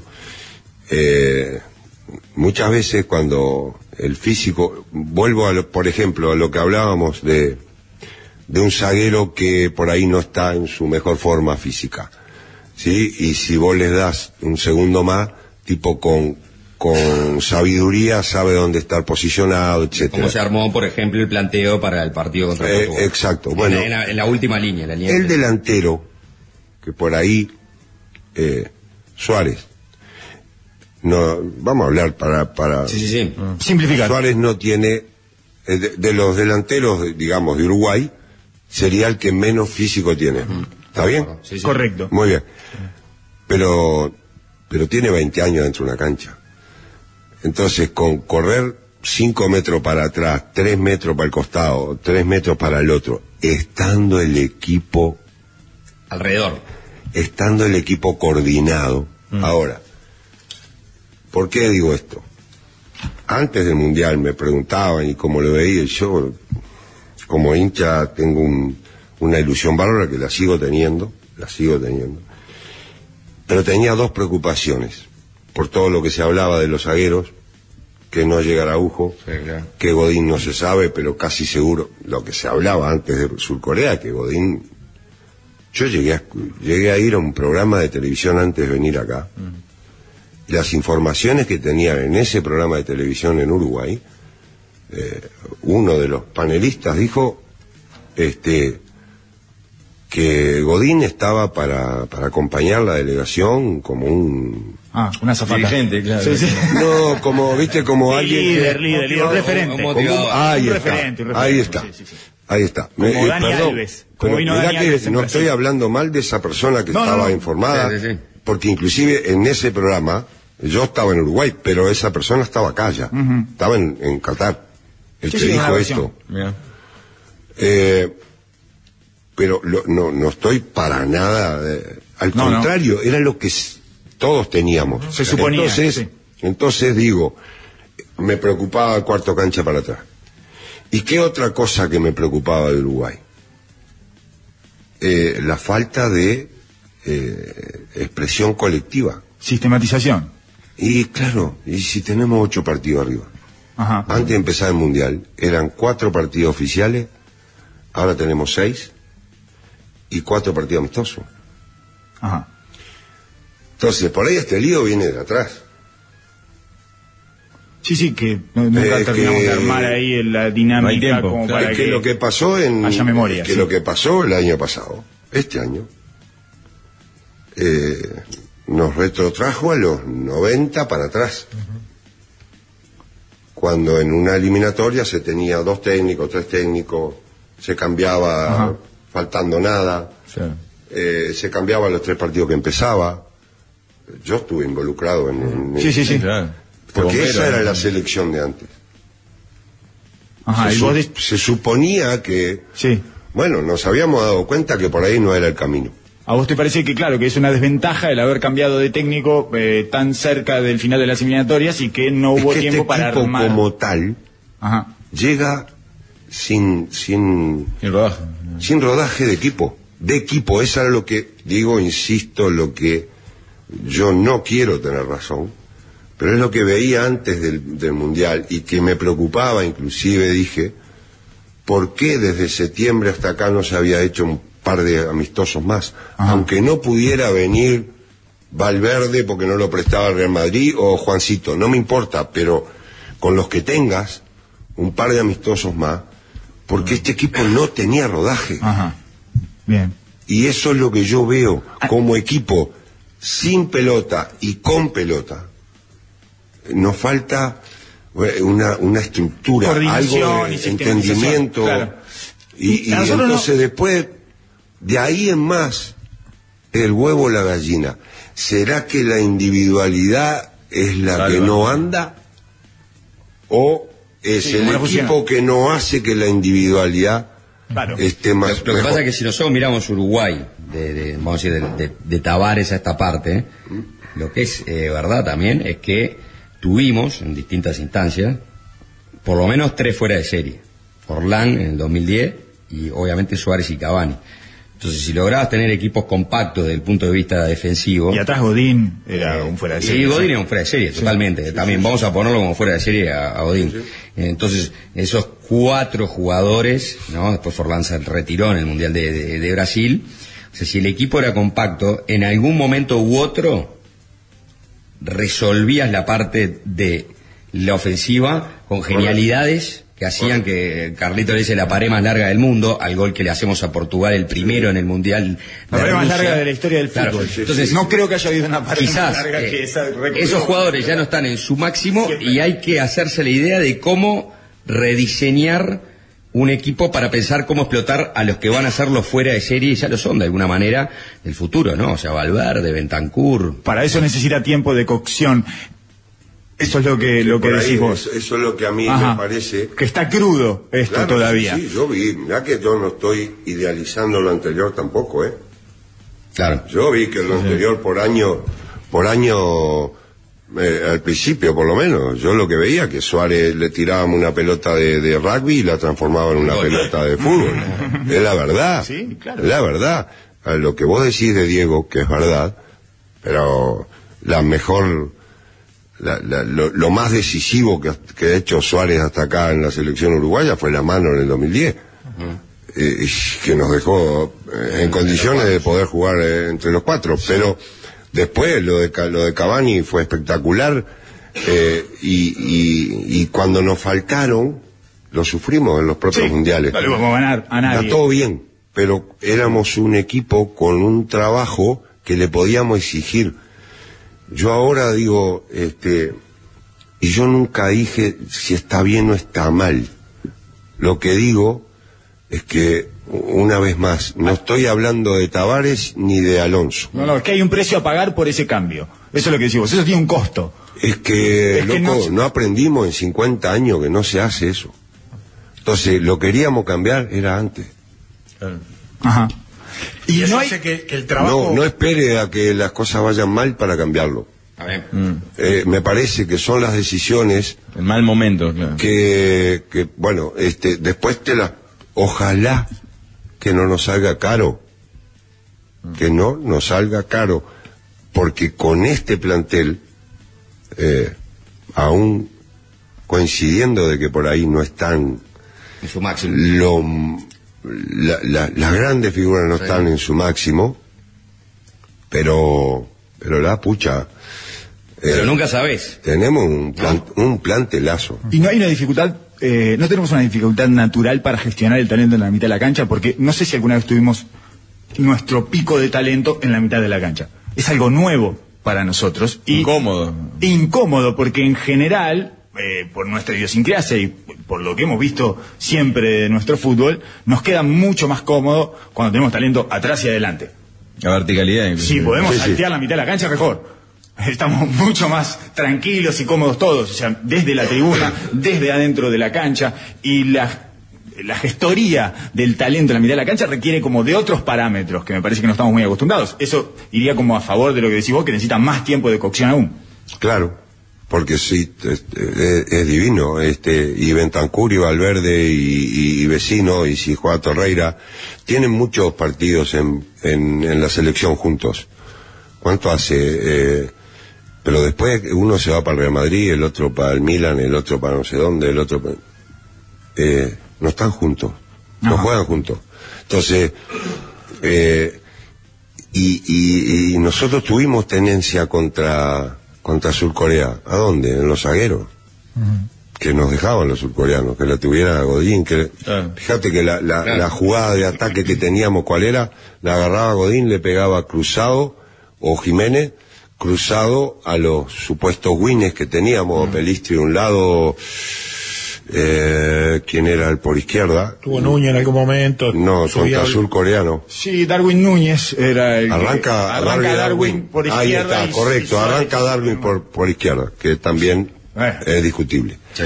Eh, yo nunca lo vi bien a Darwin por afuera. No, ni en el Benfica ha jugado en el Benfica No. y le costaba, era los partidos que Sí, más le costaba. y, y fue goleador por adentro y en el Manchester juega por adentro y bueno, pero no importa. Liverpool. El, perdón, en el Liverpool. Pero digo, este, eh, ese era eh, porque salteábamos la mitad, lo- un poco lo que vos Sí, decís. sí. Entonces, tener a estos tres y saltearlo es como un pecado. Increíble. Flaco, eh, para cerrar, ¿dónde se Sí. cena hoy? ¿Salen a cenar, piden, los invitan? ¿Cómo es, cómo es la movida nocturna familiar? Nosotros estamos alojados en, en un hotel muy cerquita de acá. de, mm, ¿Y qué hace fiestotas de noche? No. ¿Cómo? ¿Qué hace fiestitas lindas de noche? Bueno, cada dos días hay joda. Ayer hubo joda, parece. ¿El de que empieza con la letra H? No. No, no, no. Ah, no. ta, ta, mira. no, no, no. No, en, en este hotel es todo serio. El, Claro, claro. No. Yo- la otra vez nos preguntábamos cómo los eh, habitantes de ese hotel, los huéspedes de ese hotel, no se Sí, sí, comen. sí, sí. eh, No se enteran. No, ¿Decís que no se enteran? No, no, llega no, todo el no, ruido, ¿no? Hubo otra Ni- fiesta, Ni la la caída de puff, nada, ¿no? No, no, no, de- no, cuando es- llueven- puff. Cuando llueven los puff. No se enteran ni de la caída de puff. Este GH. Pero, pero, pero el tema es que, este, digamos, tenemos todo incluido ahí adentro. Coordinado. pero de- eh, nada. No podés Eh, invitar a por- nadie. Si Si yo eso- hubiera venido, claro, pero si yo hubiera venido solo, ni que hablar, no me muevo de ahí, tengo todo pago. Claro. Escucha, Claro. Pero no, estoy con la patrona y quiere salir todos los días. Lógico. Lógico. Está perfecto. Un placer eh, tenerlos. Gracias a tu señora también por bancarte todo este rato. Gracias por venir a compartir con nosotros. Cuando puedas un abrir un partido, sos un gigante. Ha sido un gustazo, La me voy a- los hinchas de Danubio te tienen, te rinden pleitesía por mensajes. Gente de, de- de- de la zona del barrio de los judíos también te saluda. Hay muchos mensajes que te mandan cariños. ¿eh? El, barrio de, sí, el Plaza barrio de los judíos, pero es de la Plaza de las Misiones. Claro. Claro. Me, me tengo que levantar. El, eh, eh, el GOE y la, y la franja, un solo corazón. ¿Tienes Gracias, más Flaco, chances de salir campeón de la Liga Goes o Uruguay de pasar a la siguiente fase? No, no, Uruguay. Uruguay Eh, tiene vos dijiste Sí. ahí al pasar de, de ser hincha. ¿Te- ¿Vos te permitís ser hincha en este tipo de partidos? Es Cuando que, hacen- si no, no puedo ir a ver un partido uruguayo. Yo a- a- generalmente no voy. No voy porque prefiero verlos en mi casa y despotrico y puteo y, y grito como cualquier muchacho que esté en la Ámsterdam o en la Colombia, especialmente. Eh, pero Acá te tenés que contener. Cuando vas te pero tenés que si contener. voy allá, eh, viste, Eh, me están mirando, queda mal. entonces, entonces me queda mal y entonces me quedo quietito y me quedo en mi casa. Yo no sé, creo que no, ¿eh? Nunca, nunca fui a ver Uruguay, este, después de haberlo dirigido, nunca más fui. Eh, yo qué sé, soy un tarado, pero...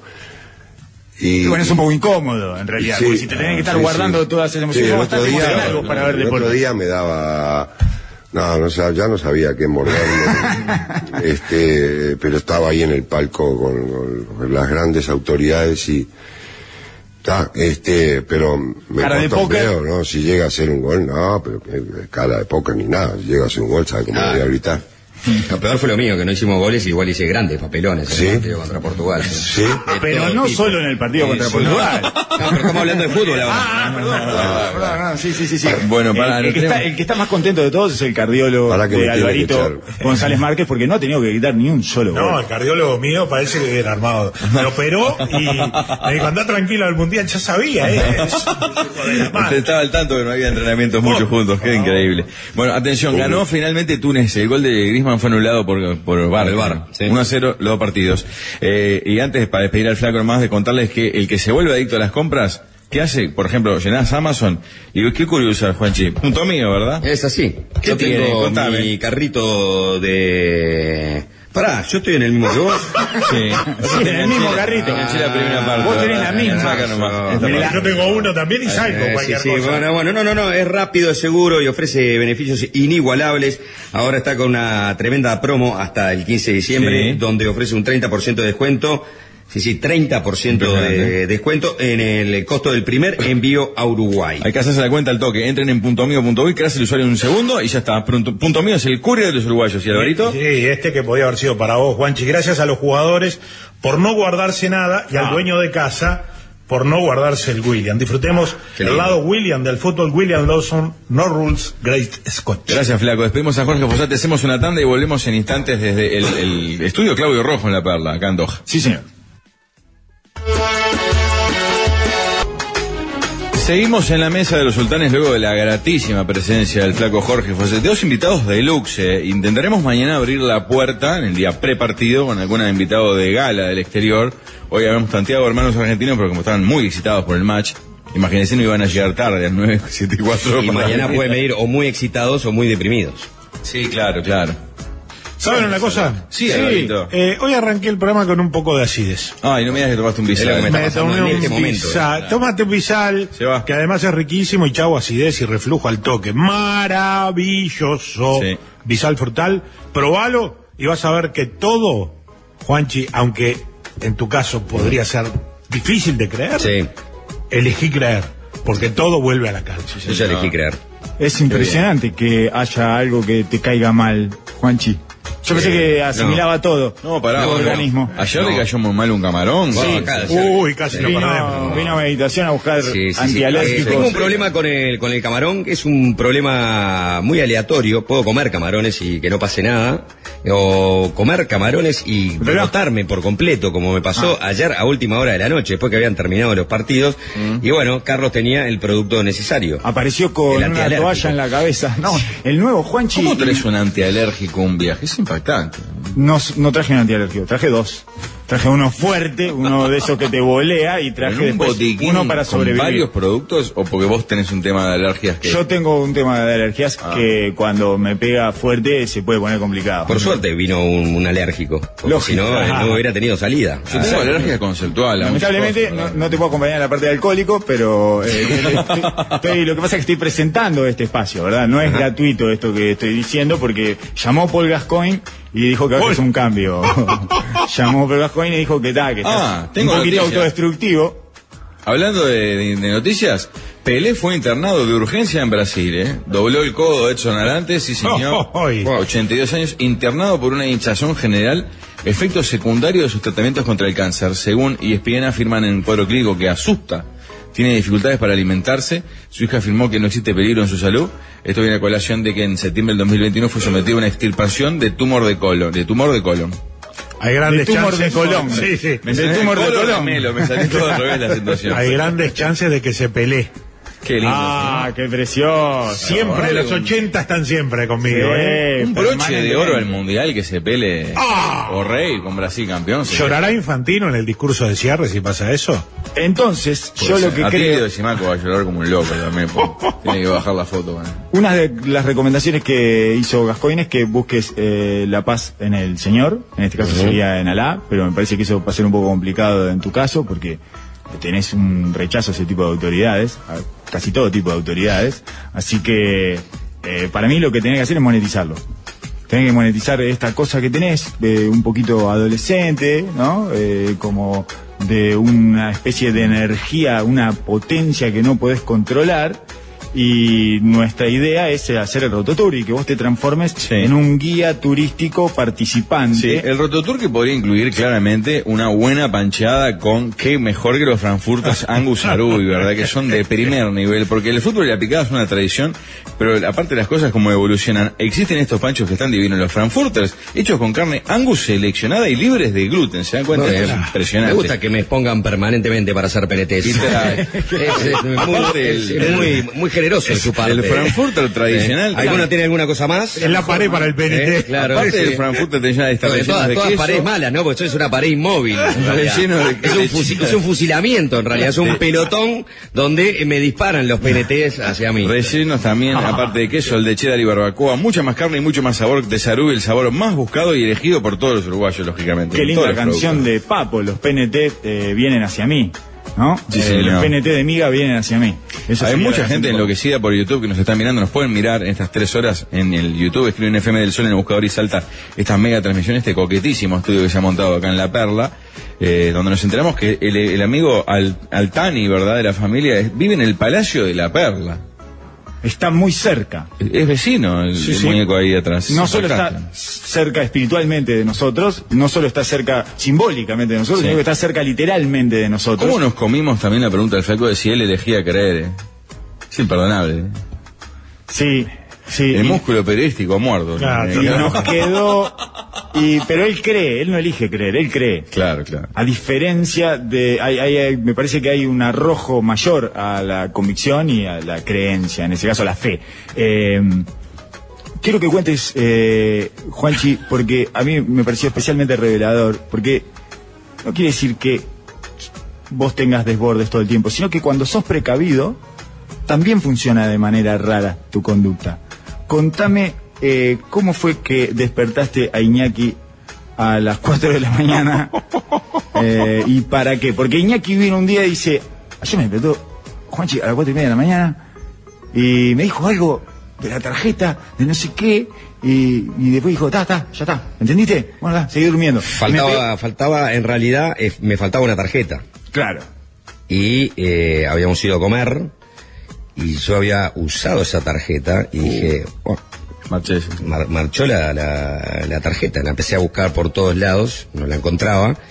Y ahí me di cuenta que Iñaki, que llegó un poco más tarde que yo, vino, hizo dos comentarios y se fue a dormir.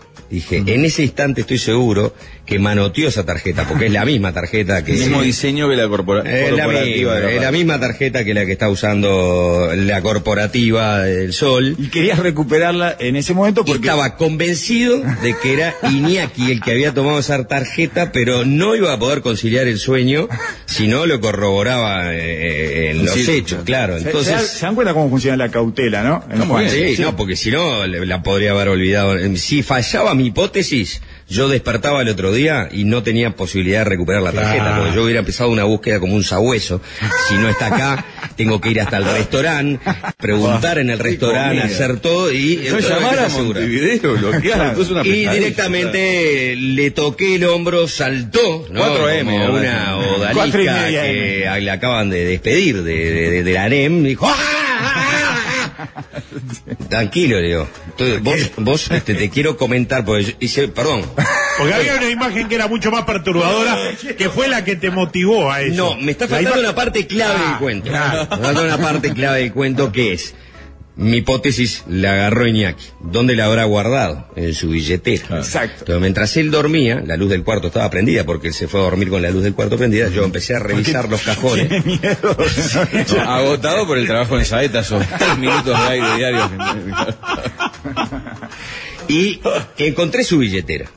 Y empecé a revisar su billetera. Pero en un momento yo estaba parado al borde de la cama, él dormía, pero dormía con los ojos cerrados. Este, Sí, sí. eh, Es como casi todo. no, no, me expresé, me expresé mal. Dormía. Entreabiertos. No, no, no, dormía, en realidad no estaba durmiendo ni de costado ni boca abajo. Ah. Dormía boca arriba. Entonces Ah. yo veía sus ojos cerrados. Pero Ay. si lo llegaba a abrir, era una escena inexplicable. Claro, si él abría los ojos me iba a encontrar al borde de la cama, capaz que reconocía rápidamente su billetera y veía que yo estaba Un caco en la perla.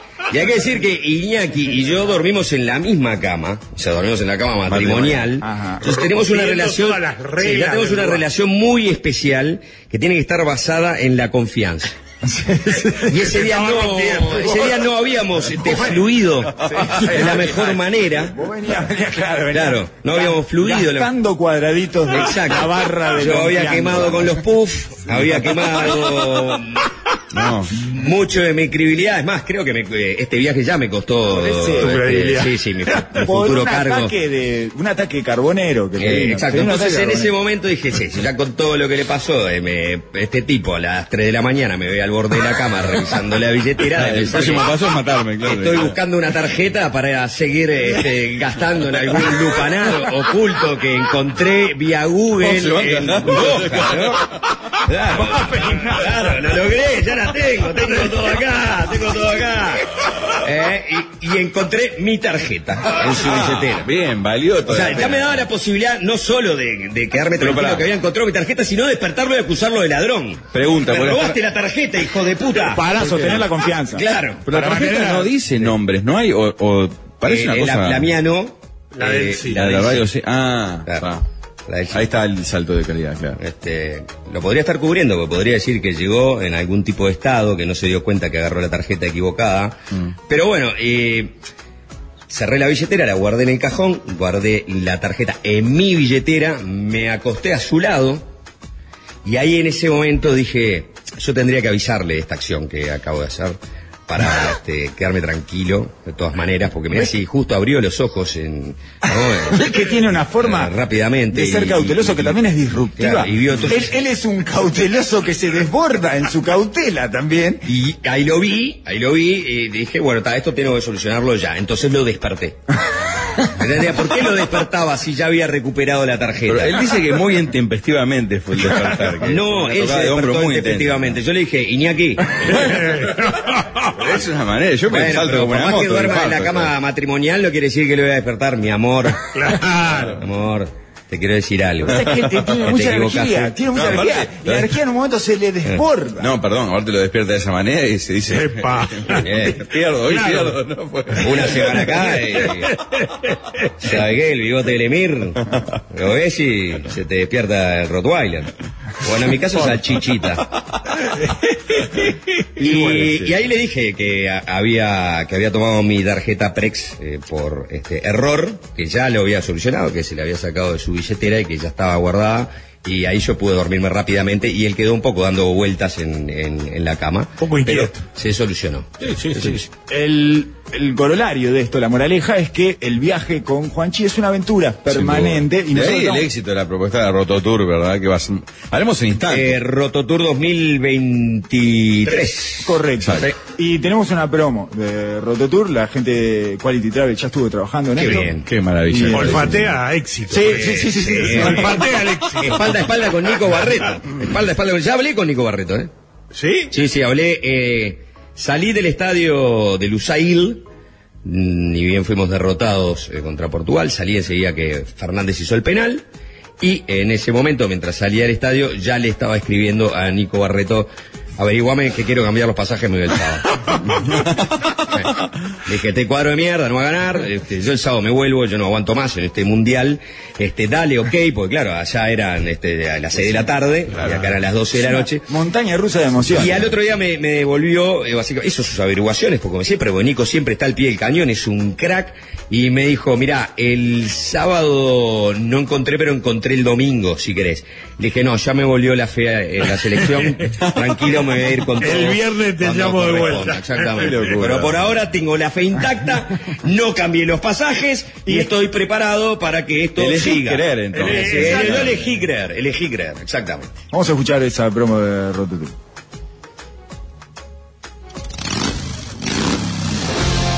¿Tenés una personalidad funcional y tu grupo de amigos maduró a tiempo y cada uno de ellos se comporta como un ser humano? ¿Necesitas alguien disfuncional para que tu viaje sea inolvidable? Viaja con Juanchi en Rototour.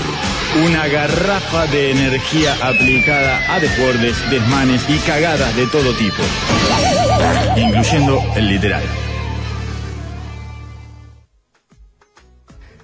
La primera, la primera promo que Me hace encantó, referencia a otro, a otro incidente. Esa, pero- esa mirá, si Uruguay, si le ganamos a Gana, Lo vamos a contar. la del Se- literal se la narra. cuenta. La vamos a Ah, contar. se cuenta, Se se cuenta narrar. la Se van a narrar literatura porque además. eh, Titulada El horror del desierto.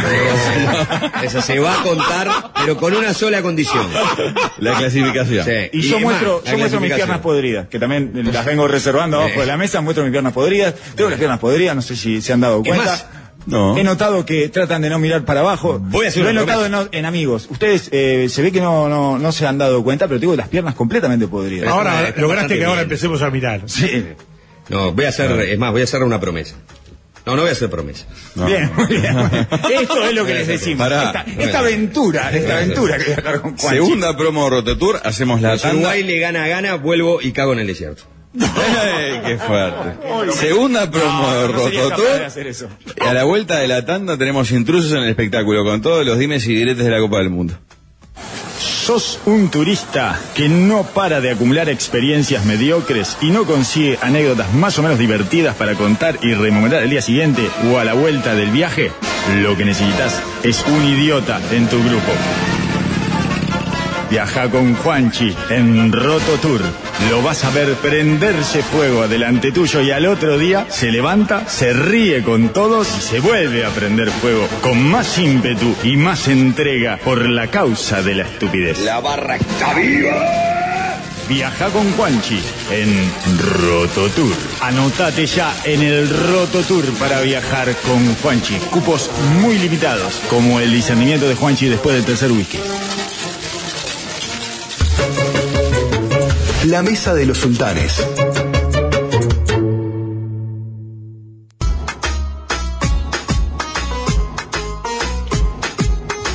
Son las 3 y cuarto pasaditas en Montevideo, 21 a 16 acá en Doha, y les contamos que en la vida hay cosas que pasan una sola vez cada cuatro años, que es el Mundial de la FIFA y la promo vasos de Coca-Cola, que como ya saben, si usted junta cuatro tapas de botella de 500, 600 y dos litros retornables de las marcas que participan, más 50 pesitos, te llevas un vaso. Una por año. Una etapa por año. Transcurrido Sí, entre mundial y mundial. Los consiguen en locales Habitat que hay en todo el país, el que les quede más cerca y ya está. Coca-Cola es la magia de creer. Bueno, eh, Coca-Cola elige creer. Aparte Exacto, de. Estrella de Galicia, aparte del antialérgico de, de Carlitos, ¿no? En realidad lo único que traje yo y lo mejor que traje yo de Uruguay es este, mi termo Stanley. Oh, de Porque este termo Stanley me ha permitido ir al desierto, por ejemplo, llevarlo y que el agua esté 45 horas con la mejor temperatura, Mm. temperatura fría en un país de calor. Así que les recomiendo Sí. los eh, termos hecho, que son estupendo. termos para toda la vida. Me voy a comprar uno. ¿eh? Sí, sí, sí, te quedaste 45 horas en el desierto solo para comprobar Sí, la sí, efectividad. Que sea cierto. Exacto, del termo Stanley. Eh, vamos a entrar en una zona de frivolidad absoluta dedicada a los puteríos que hemos podido registrar hasta acá en el Mundial. Así que le podemos llamar a esto algo así como intrusos en el espectáculo del Emil. Ah, música y te vamos a hablar, y hablando en segunda persona, que es ¿Puedo como- ser Polino? ¿Eh? Sí, cómo no. Eh, no, no- no tenemos por qué definir nuestros roles, pero eh, me impresiona un poco. Pero te vamos a hablar Sí. Del último puterío de vedetes envejecidas en la ¿En selección dónde? de Bélgica. Ah, sí. El, el que armó Kevin De Bruyne. Correcto. Y que siguió Ber, Bertagen. Ah, pues hubo alguien que le respondió. Correcto. Vergote. Bergoten, exactamente. Bergoten se llama. Sí, sí, No sí, se el llama capitán. Bergoten. El capitán. Señor. Capitán. No se llama Bergoten. Por favor, ¿cómo se va a llamar Bergoten? El que se la puso ahora De Bruyne. Eh, Pero además Es en la selección belga. Es demasiado perfecto. En la selección belga. Sí, Es demasiado claro. perfecto todo. Eh, o sea correcto, que porque- Bergoten le respondió. Sí. ¿Qué dijo De Bruyne primero? Eh, De Bruyne- Estaban viejos para ganar el mundial. Algo así, dijo ¿No? De Bruyne. Eh, una selección que da material para los intrusos del Emir en Bélgica. El talentoso, yo en realidad estaba haciendo un repaso de sinopsis, ¿verdad? Por los títulos, pero ahora metámonos directamente en este puterío de vedetes envejecidas que tuvo Bélgica.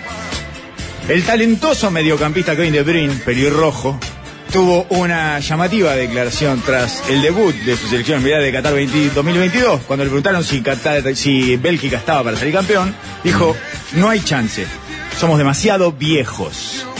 Creo que nuestra oportunidad era 2018. Tenemos un buen equipo, pero está envejeciendo. ¿Cómo es que se llama eso? Getting in age? No, ¿cómo es que se llama? Eh, tiene un, eh, lo dijo en inglés. Es una expresión. Sí. Perdimos algunos jugadores clave, tenemos algunos buenos jugadores nuevos que vienen, pero no están a nivel de otros jugadores Bueno, que estaban en el 2018. Ay, de. Necesitan ya una reforma previsional, claramente. Rodolfo Saldán tiene que... Sí, deberían cambiar de técnico en la mitad del mundial. Efectivamente. Y entonces, eso después del partido contra Marruecos que perdieron, porque esto fue después de haber ganado el primer partido, lo ganaron 1 a 0 contra Canadá. Exacto. Y el partido siguiente jugaron contra Marruecos, perdieron 2 a 0. Y entonces, Mañana definen con Croacia. correcto, le preguntaron a Bertogen, el capitán, Este es Bertogen. Este es y- Bertongen. Bertongen. 35 años tiene Bertongen. Sí, claro, por eso. Se sintió un poquito aludido, me parece, como vedete vieja. Se sintió. se Le tocaron las plumas. Las plumas ya raídas, ¿no? Las plumas como, caídas. Como le gusta decir a las vedetes, lo ningunearon. Claro. Y es lo peor que le puedes hacer a una vedette. Y dijo, tengo conchero para rato.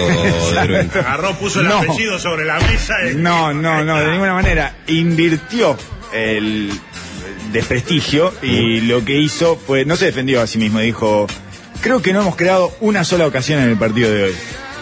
Posiblemente también atacamos mal porque somos demasiado viejos. Eso nos van a decir otra vez. O sea, eh, eh, eh, o sea, una contradefensa envidiable, ¿no? Porque dijo, ah, soy viejo, viejo sos vos, que no hicimos nada. Exacto, o sea, de destructivo. No quiso, no se defendió, no pudo, no tenía cómo defenderse porque Sí, su cédula. Porque tenía 35 años. Exacto. Ajá. Entonces dijo, bueno, de- debemos ser un desastre arriba porque estamos viejos también. Tomó como algo personal y dedicado especialmente a los defensas eso de que la selección. dijo el técnico de Bélgica, yo elijo envejecer. Fue, este, Yo elijo salió a mediar. Las edades belgas son, son mucho más jóvenes que las nuestras. Sí, por supuesto. Hay solamente uno de 35 y uno que no, no es titular ni cerca, que es Mertens, el delantero. Después, los que juegan, yo dije, Hazard ya está viejo, tiene 31 años, el Sí. hermano grande, Lo el que otro pasa- tiene 29. Lo que pasa es que está retirado. Yo creo que ahí De Bruyne también se confundió. No solo tiene jugadores viejos, sino que tiene jugadores jóvenes ya retirados como Hazard. Viejo que está también es el- A punto a caramelo para la NFL, no, para la MLS. para MLS, el, exactamente. el otro, que, el, que, el, el, el afro, el peluca que es Mantival. Lukaku? No, no. No, el, nuevo de Sailly. Witzel, el que Witzel. juega de... Es, Witzel, es el de de, de, No, de Sailly era el muro de Sailly. de de. Ese tiene 33. Bastante grande. ¿Qué, apellido? ¿no? Esto con Juntos. eh, Bergotten, Sí. Fellaini. Ah, Eh, qué humorada, ¿eh? Qué humorada de los Carlitos, ¿eh? Por Qué humorada con la selección Sacado si, le haces un Fellaini a Bergoten, quedás de Bruin. para, para rematarlo. Contratado y no vayas a entregar el Lukaku, ¿no? para salir con los hermanos Toala. en la goleada de la risa, amigos. Qué Seguimos. linda la goleada de la risa. ¿Sabés que tenía chistes graciosísimos la goleada de la Vos risa? sabés que yo todavía me acuerdo una, una, una, básicamente un rap que habían hecho. Imagínate que el rap había pegado en Sí, ese momento Yacimel. 90. Sí, Yacimel. Debe ser Mundial del 90. Sí, tiene era Mundial ser. 90. Sí. Y tenían un rap que era el rap de la goleada. ¿No? Que decía, se define el Mundial, empieza la emoción, la celeste lo mira por la televisión. Todo el mundo amargado esperaba algo más. El único contento fue el director Borrás. Hicimos dos goles y cinco no metieron. Agastas conseguimos clasificar terceros. Con un gol en la hora, agónico y potrero, apenas sí pudimos vencer los tintoreros, a los tintoreros, que eran los, Los coreanos. Coreanos. El rap, el rap, el rap de la goleada. Después decía, Or- eh, Irlanda cuatro veces ha logrado empatar. A costa de penales fue a cuarto de final. Nosotros ni esa chance pudimos soñar. Pateamos uno solo y afuera fue a parar. Camerún de la nota, tras Mila que vuela. Poner al veterano les arranca las muelas. Tavares los imitó y puso a la hormiga, que es más joven que el viejo, pero más se fatiga. El rap, el rap, el rap de la goleada. Estoy entre fascinado y, eh, ¿cómo decirlo? Apenado. no, no, pero es fascinante, es fascinante que te acuerdes de eso. Y tenía, y tenía un remate que no me lo acuerdo porque yo tenía grabado en un VHS todo el Mundial de Italia 90. Una vez se lo presté a un amigo para sacar unas imágenes para editar y lo perdió, que fue como hubiera perdido. Terrible, este, nunca te devuelven las cosas que prestas. Has tenido, bueno, Sí. unas situaciones terribles con libros, por ejemplo, que no te han devuelto. Sí, verdad. Y que en algún otro momento deberás La vamos a contar. Sí, deberás contar porque es hermosa esa anécdota. Eh, Se otra pronuncia de Brena, de Bruyne, parece. de Brena. Muy bien, de Brena. Me queda raro igual. Viste que a mí, yo soy demasiado vergonzoso para pronunciar los apellidos como corresponde. Hay que tener una personalidad para pronunciar los como corresponde porque no es la forma en la que solemos pronunciarlos en el Río de la Plata, sobre todo. Mm. Entonces tenés que diferenciarte y hacer un esfuerzo por pronunciarlos bien y ahí quedas un poco expuesto.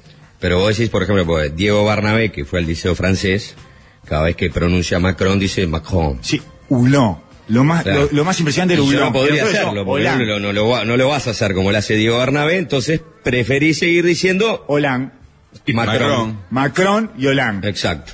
Hollande y Macron. Sí, punto. Porque no tengo la personalidad para sostener eso, además. No, no, No no. solo no tengo el conocimiento, Mm. no solo no tengo la... Aunque lograras imitar el acento no te va a dar la personalidad para decir, mirá qué bien lo estoy haciendo Exacto, ahora. Te exacto. sentirías un poco impostor. Porque aparte cargas ¿no? con toda la otra corriente que seguramente va a seguir sosteniendo que estaba bien dicho Hollande, Sí. este, y por ende, ante esa primera respuesta, uno va a decir, ah, bueno, está bien, Y me hay, equivoqué yo. Sí. y hay una cosa que yo me someto a la idiosincrasia de la sociedad uruguaya. ¿Y este quién se cree que, que pronuncia bien los apellidos?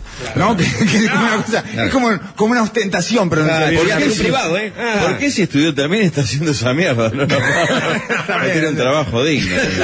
Exacto. Ah, eh, para, tengo un mensaje de la gente por, por YouTube. Ya se los terminó ¿De intrusos. qué se reirá? No, sigue, No, sigue. ah. ¿De qué se reirá Pablo mirando el celular? De nosotros no creo porque no nos lee nadie, no, nos estamos leyendo. Alguien, por ejemplo, decía, qué ergonómica la postura del relator, diciendo, claro, salís todo escorado por la cámara. Lo que pasa es algo todo torcido. y dice, sin dudas que la mesa hecha por la derecha es más atractiva que con los zurditos, dice otro. Ah, nosotros somos la mesa de la derecha. Claro. Eso es un elogio para nosotros, Juan. Sí, tenemos que, Para, tenemos que ir a elecciones. Exacto. La mesa de la derecha contra la mesa de los zurditos. Eh, Ya lo dijimos, pero además es muy difícil estar a la izquierda de Gonzalo Delgado. Eh, la, la pared y Andrade. Son las únicas dos cosas que hay a la izquierda de Gonzalo Delgado. No conozco ninguna otra cosa que haya a la izquierda de él. Una pizca de sal y otra de canelo. Atento que el productor se esmeró, ¿verdad? Sí? ¿Quién- ¿Para quién es Canelo? Eh, Canelo es el Boxeador. campeón del Ah, mundo. Canelo Álvarez. Sí, Ah, es uno de los mejores boxeadores del mundo. Uh, esa la seguí, sí. ¿La seguiste? Sí, sí. Tras la victoria argentina ante México, la selección albiceleste festejó en el vestuario con las típicas canciones de aliento y en un video viralizado hubo un detalle en el que se detuvo el boxeador Saúl Canelo Álvarez.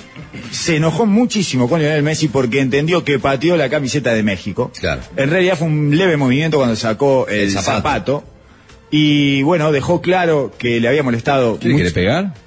Sí, Correcto. sí, le dijo que... le- le- le- bueno, ¿Vieron a Messi limpiando el piso con nuestra playera y bandera? ese fue su primer tuit. Le dicen playera, camiseta. Sí. No, no pueden, no pueden jugar el mundial. No, no, no, no deberían jugar al mundial. Qué horror. Eh, no deberían dejarlos eh, salir de México. Por ahí están bien el Vienen muro, ¿eh? disfrazados de Ya, ya, ya nos instalamos No, espera, en la mesa En de dos la minutos derecha. llegamos a eso. Primero déjame discriminarlos. Hace que tiene que volver Trump para terminarlo. El Eso gorro es lo ridículo. Vienen vestidos de boxeadores, de luchadores. De con- luchadores enmascarados. Con el gorro cagado ese cruzan el mundo, sigo las bolas. Aprovechá que no está Rigoberta ahora y sacate las ganas. Qué Porque él defiende todo eso. Pero hoy, hoy lo sufrió en carne propia, fue terrible, fue Pero buenísimo es, para él. Es Ah, más divertido eh, cuando está Rigoberta justamente por eso. Sí. Porque él defiende. Él todo defiende eso. eso, porque él vivió ahí y él es un mexicano más. Sí, la come muy picante y bueno, hace todo. Hoy le hice probar un picante a Juan- a- al fábrica, se le cae la lengua. Hoy le dije, ojalá mi sentimiento antigaliano está más vivo que nunca. Sí. Fuera sí. México y Argentina del mundial. Un gran momento. Un gran momento de antigaleano, un gran momento del Sí, a antigaleano. dar. Si, si no pasó Ecuador, que todos pensábamos que iba a lograr pasar. avanzar en la serie, Un grupo inmundo es. creo que el antigaleano está con el pecho Hoy puede ser un inflado. Sí, Ah. sí, sí, sí. el espíritu antigaleano empieza a elevarse. Es ahora cuando empieza el espíritu antigaleano, que es cuando están terminando las series. Ahí se agiganta. A las 12 de la noche se llega a dar eso.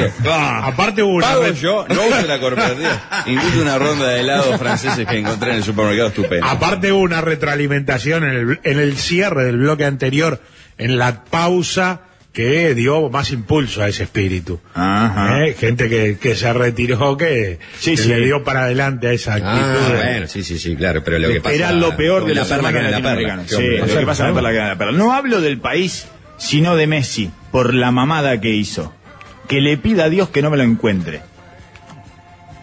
Eh, Qué guapo el Eh, una estupidez, para empezar. Vamos a arrancar por ahí. Porque sí. eh, claramente no fue que Messi eh, le, le- le pateó la playera a México. Él se estaba en el vestuario, estaban todos festejando. Él estaba sentado y fue a sacarse el zapato desde Sí. el talón con la punta del otro zapato. Y en ese movimiento apenas pateó la camiseta de México que él había intercambiado con un jugador de México que estaba en el piso. Y este del- delirante de Canelo Sí. se armó toda esta historia que es propia del que la tiene adentro, porque acaba de perder una vez más México con Argentina. Ya no le quedan siempre. más formas. Claro, no le queda más forma de perder y buscó ese detalle para hacer otra cosa que es delirante, que es que un boxeador desafíe a un enano que juega al fútbol.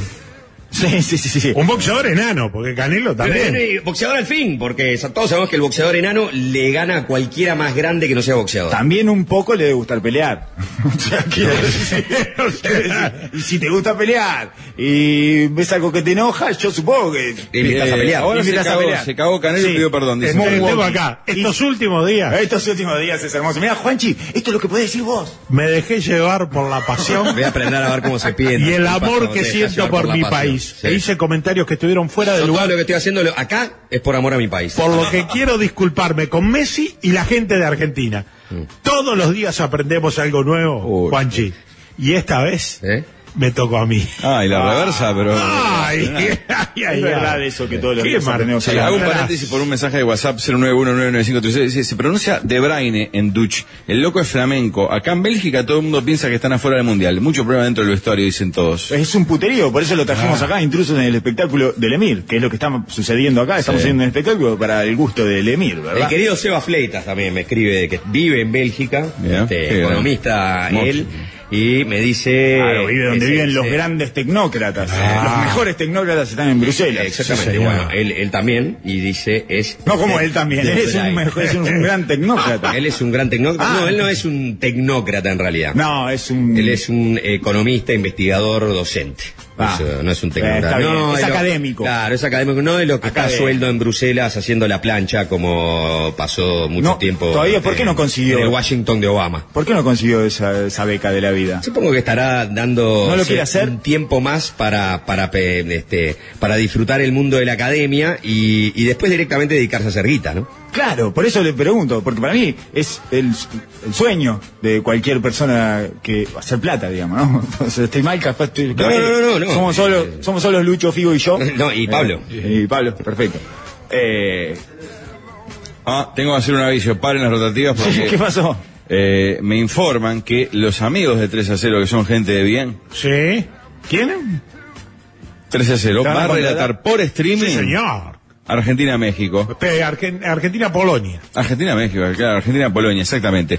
Así que, eh, si están escuchando por la web, se puede elegir si quieren escuchar el aire con el final de los sultanes o fácil- y fácil de verse después. Y si quieren escuchar la transmisión, eh, ahí van online. Si están escuchando por TuneIn, pueden ir al menú, opción, elegir transmisión, y ahí tienen dos opciones, aire y streaming. Y si están escuchando por la app, no pueden elegir, y son las personas tristes por escuchar por la ¿verdad? Bien, y yo le agrego a eso que Gonzalo Delgado, que va a estar en posición de comentarista de alguna manera en el partido Sí, con los derechos debidamente adquiridos. Ay, va a es ser- hoy, es hoy. Sí, va a estar ahí Gonzalo y va a ser, va a ser una salida justamente in situ ahí eh, para, para cubrir, para fácil desviarse. Sí, eh, el- eso, el- eso el si no llegamos a hacer lo que queremos hacer con Pablo, que es llamar a la FIFA. ¿Cómo estás? Jacqueline. Sí, Baja la música. Yo estoy acá transmitiendo, sí, yo voy por el canal, de la FIFA, pero gente que conoce de la en FIFA. el palco de prensa, Ajá. al costado hay un gordo de barba, pinta de mexicano, que es un uruguayo resentido mema de los argentinos. Faltó a su trabajo. Va a salir tres, cuatro veces por tiempo por el celular. Fuera, Dale eh. la acreditación a la mierda. Echalo del mundial. Gonzalo Delgado. Beso grande. qué, qué detalle el final, ¿eh? Excelente. Eh, Una de las selecciones que está en pleno puterío. Bueno, pará, la- un, un dato más. Se agarraron a piñas en el vestuario, parece. Eh, Bertongen lo- lo- y- Sí, lo, y lo belga. Sí, lo belga. belga. O sea, terminó golpe. Para mí, yo Eso es lo soy- que dice, lo que dice el negro Alberto de Bélgica. que se llama el negro Albert... Albertogen. Ah, Albertogen. El negro Albertogen está informando en Bruselas que hubo golpe de puño en el vestuario de, de Bélgica. Está todo mal. Sí. Todo, todo Toma. podrido. Afuera todo podrido ahí adentro. No, yo creo que hacen bien esas cosas, ¿eh? Soy de más de ¿Quién se la teoría de, Marce- de Marcelo, de Mario Saralegui. De Sí, sí, es un correctivo. Exactamente, sirve. no, El y ¿Se llama cómo es que se llama de allá? El, el de Alberto. ¿El, el negro Albertogen? Sí, Se es- llama... Este, es Las belgas del fútbol. Ah, Las, qué lindo. las belgas del fútbol. Qué lindo. Las. Bueno, Eh, una de las selecciones que está envuelta en un puterío es la nuestra. Justo Según la prensa internacional, la lectura que han hecho de estas declaraciones ¿Prensa de Cavani. internacional hizo esa lectura? Sí, la lectura de las declaraciones de Cavani y de Josema. Pensé que solo el Washington Post hablaba de que en Uruguay se estaba espiando a los senadores. No, no, no, no, eso, no, no, no, no salimos a ganar. Y eh, la de Cavani de Pregúntenle a Alonso, digamos Sí. que podemos eh, pasar a escucharlas para tener un análisis pormenorizado de este enrarecido clima en el plantel uruguayo. Josema, ¿qué sentiste? ¿Qué es lo que pasó en este partido que terminó con este resultado? Pasó lo primero, lo mismo que el primer partido. Creo que no salimos a ganar. Entramos un poco dubitativo con el fútbol nuestro, con el juego que tenemos, que la verdad que, que a veces, por, por más que nos cueste, está. Y creo que es una de las facetas que todavía no la sacamos a pleno en, los partidos. Y la verdad que queda una sensación de mucha amargura, ¿no? Porque la realidad es que tenemos un grandísimo equipo, grandísimos jugadores y no nos estamos largando, de, no estamos aportando el fútbol que realmente tenemos. Eso parece. Eso parece más autorreferencial y en respecto a los jugadores o más hacia el planteamiento. No me doy cuenta yo, ¿eh? de verdad no, no termino de discernir para dónde va esa declaración de José que igual después pegó una suerte de moonwalking Sí. y eh, en la zona mixta matizó sus propias palabras. Y, y en cualquier caso pasa algo raro, que es que el primer tiempo es un desastre Uruguay, es espantoso, pero no paga el costo. No. No. Lo sacamos gratis esos dos desastres. Entonces, uno entiende y dice, el, el problema es que salimos al segundo tiempo igual. Yo, yo te diría que eh, no es tanto el problema del primer tiempo, sino que acabo de tirar algo, ¿verdad? Sí. Es una, un envase de estrella de Galicia. Ese, eso, ese es el mayor sobre problema. cables, Sí, todo, buenísimo. cables. Ahora empieza. Creo que el fútbol va, va por aire al Ese es, el, ese es el mayor problema, que acabo de tirar un líquido sobre los cables, pero sacando ese problema que generé yo mismo, eh, me parece que el, al segundo tiempo, después de toda esa, me imagino, autocrítica que hacen en el entretiempo, salen igual. Sí, Salen con los mismos problemas con los que terminaron en el primer tiempo. por ende, el, eh, por lo menos no fue motivo de, charla en el vestuario, no fue en el entretiempo. Y sí es un análisis que se hace con el resultado a la vista. O sea, una vez que tenés el resultado sobre la mesa, ahí parece que te diste cuenta que no había salido a hacer lo que deberías haber salido a hacer. Porque si no, en el entretiempo te tendría que haber dicho, muchacho, vamos a, jugar a otra cosa, dejemos de jugar a esto que te está yendo mal. Sí, pongo estos dos cambios, hago estos dos cambios, pim pum, porque el primer tiempo este fue desastroso y bueno, vamos a mostrar algunas cosas nuevas, tratemos de reinventarnos en el segundo tiempo de este partido. Sin embargo, los primeros 10 minutos de los segundos tiempos son igual de malos que los primeros 45 minutos que ya se han dado cuenta que son horribles. Es, es una cosa medio extraña eso que sucede porque además, insisto, nos hemos llevado gratis esos primeros tiempos horrorosos. Salimos ilesos. Sí, el negro Alberto decía, este, la, decía y hoy la que- señora lo escucha tanto a Alberto Pérez. ¿eh? no, ¿Qué droga te inyecté, eh? Consumo decía, problemático, Alberto, de la voz del fútbol. tío. Tiene consumo problemático de Alberto Pérez. decía hoy el negro Alberto que, que los jugadores no, este, no se han despertado, que esto es un mundial y que falta un partido. Por eso este, agarró la camiseta como para, motivar a los muchachos. exacto, de ritual, así como si fuera un chamán, inspirarle a los jugadores ¿no? que despierten y que salgan a, a hacer Y Julio Ríos, que tiene una capacidad de asombro sin límites, ¿cómo tomó esa motivación frenética? fuego, Está- No, estaba. Habló de que... este, ¿Pero a nivel piel decís o...? No, dijo que acá están todos los dirigentes de fiesta en fiesta, de palco en palco, ay, voy con Fantino, co, y que le- esto es un desastre. Y él- Así arrancó el programa. así empezó. Él está acá. No, No, no, no, no, no, no. No, no. Ah, No lo, mandó, no lo mandó Saeta esta vez. claro. Bien, bien, bien, bien. Y no, me- yo, yo creo que en Sudáfrica había ido por motus propios y había Paco. conseguido todo. Tenfield, ¿no? Por Paco. Eh, sí, sí. Ah, me Sí. acuerdo que tuvo la. Una historia. Sí, buenísima al aire muchas Me veces. llamó Dios. Sí, claro. Sí, sí, sí, es buenísima, buenísima. Y que no tenía Lo que pasa que eh, no tenía en esta zona- claro. El, parece que no tiene roaming, Dios. No, es otro Eh, Dios. Lo tiene al lado. Acá, claro. el que maneja acá Tenía parece. acreditación Julio y entraba con una cuerdita prestada dentro No. de sobre todo la Uruguayísimo. pasaba como un campeón a Sí. todo, ¿no? Incluyendo presentar, que hicieran migas, Máxima Sorriegueta con, con Naomi Campbell. Ah, qué lindo que cuentes esto. En intrusos en el espectáculo de la Es un poco viejo el chisme. No, pero- Es de 12 2010. años. Contado de la boca de Julio. Pero ¿verdad? viste que igual, por ejemplo, anda en la web, da un video retroviral, lo que podríamos llamarle video retroviral de un compañero nuestro, Sí, de Rafael, Rafa, claro. El de pequeño, no sé, Sí. es insólito. el de 2014. Claro, Alvin que pronto.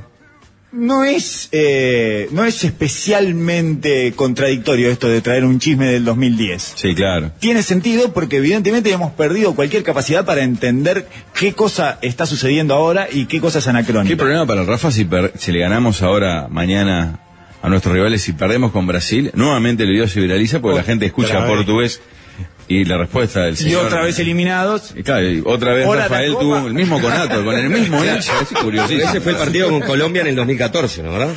Con Costa Rica, fue el Con partido de debut. Ah, fue el primero. Y ya los hinchas brasileños ya lo agarraron de sí, pinza. sí, yo estaba en el Exacto. estadio ese, tam- ese partido también. Sí, sí, pero además se lo ve mucho más joven. ¿No? Sí. Y bueno. No, y la cámara, la calidad del video no puede ser filmado ni por un StarTAC hoy. No hay el más teléfono más berreta que ven eh, robado no tiene esa definición. Eh, tiro la última, es Dale. la de Onana. Me Onana. tituló Onanana. Eso fue, Eh, así me tituló el ya me ha productor. Yo la quise titular Onanismo Africano. Ay, qué y. ¿Qué pasó? esto es el es acerca del arquero, ¿verdad? El portero de Camerún, André Onana, eh, fue echado del plantel. ¿ah? La razón discutió con el entrenador Rigobert Song. ¿Se acuerdan de Rigobert Oh, Song? sí. no? gigante. Ahora es el entrenador, está de gorrita y con las rastas por, por Sí. el- eh, por los hombros. Pero el de Senegal también anda con rastas, ¿no? Sí, Sí. y tiene están- barbita y todo. Sí, sí, sí, sí. Y bueno, y entonces eh, salió de toda la forma con el Ajax, parece que alcanzó semifinales de la Champions hace un par de años atrás, el- Mm, el, arquero, claro. siendo un equipo muy joven. Bueno, el productor le quería hablar del Ajax. Y el actual jugador del Inter de Milán interrogó, es hincha del Ajax, el, el productor. en la, eh, o puede ser, este, bueno, no importa, iba a decir, iba a hacer un chiste eh, antisemita que puedo hacer, porque como yo soy judío, yo puedo hacer chistes antisemitas. No sé si saben. No, a- No se saben. acá son muy bien vistos. Pero tengo claro y tengo la libreta de chistes antisemitas. Porque yo soy judío. permitido. Entonces, bueno, está, iba a decir, porque el Ajax es el equipo de los judíos. Eh, No sabía. en Holanda. ¿No Claro. sabían? No, no. Sí, sí, le gritan. eh, A veces se pone pesado el, el tema y todo. Este, bueno, pero cuestión que Onana tuvo el lío con el técnico. ¿Por qué? Porque el técnico le pedía que la mandara larga y Onana no quiere salir con un pelotazo. Él quiere salir jugando y entonces... ¿Pero ¿Tiene problemas como el chino con los pies o qué le pasa? No. No, no, no. Él quiere ser jugando porque es, fue criado. ¿Es un lírico? Y, eh, claro, fue criado en la masía. Exactamente. Porque es un. Asco eh, le tengo a Guardiola, el odio.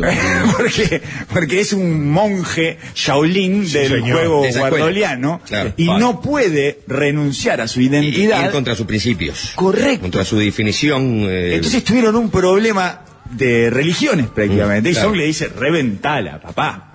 Y él dice, no, no, no. Sacás para el costado de vuelta y te cuelgo. Exacto. Y lo echó. Pero lo bien. echó, no es que lo sacó y lo puso suplente, lo echó afuera, ¿Con Onana. quién juega? Me voy a hacer hincha de Camerún. Fuerte. Es excelente. Camerún juega con Brasil. Ah. Ah, Ah, antigaliano y Ah, pro, completo. pro desprecio al Barcelona. Esto es excelente.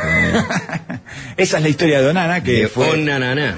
Exactamente. Qué belleza. Eh, Tenemos muchos mensajes para leer. Recuerden que eh, la clásica, ¿no? Hay gente que está puteando porque quiere escuchar el partido y no se puede por la forma que él escucha o ella. Viceversa con los otros conteúdos, pero bueno, lamentablemente todo no se puede en la vida, chiquilines. Así que No se eh, puede casi nada en la vida. lo que uno quiere es lo, lo que no se puede. Es la- esa es la vida. Exactamente. Así que vamos a ir a la última tanda y volvemos para eh, cerrar este programa de la Mesa de los Sultanes y disfrutar cuando culminemos la emisión escuchando a Juanchi desmenuzar en Fácil Desviarse, Alvarito relatar también, no. No. Relata Montevideo. ah, Relata ta, ta. Montevideo. Y Rigoberta, ojalá lo agarren en vivo. Me respondió Jacqueline, ¿eh? Gonza de Gado, respondió Jacqueline. Sí, me pidió foto, ahora se le voy a mandar. Foto si lo sacan del culo del mundial. Así que ya venimos.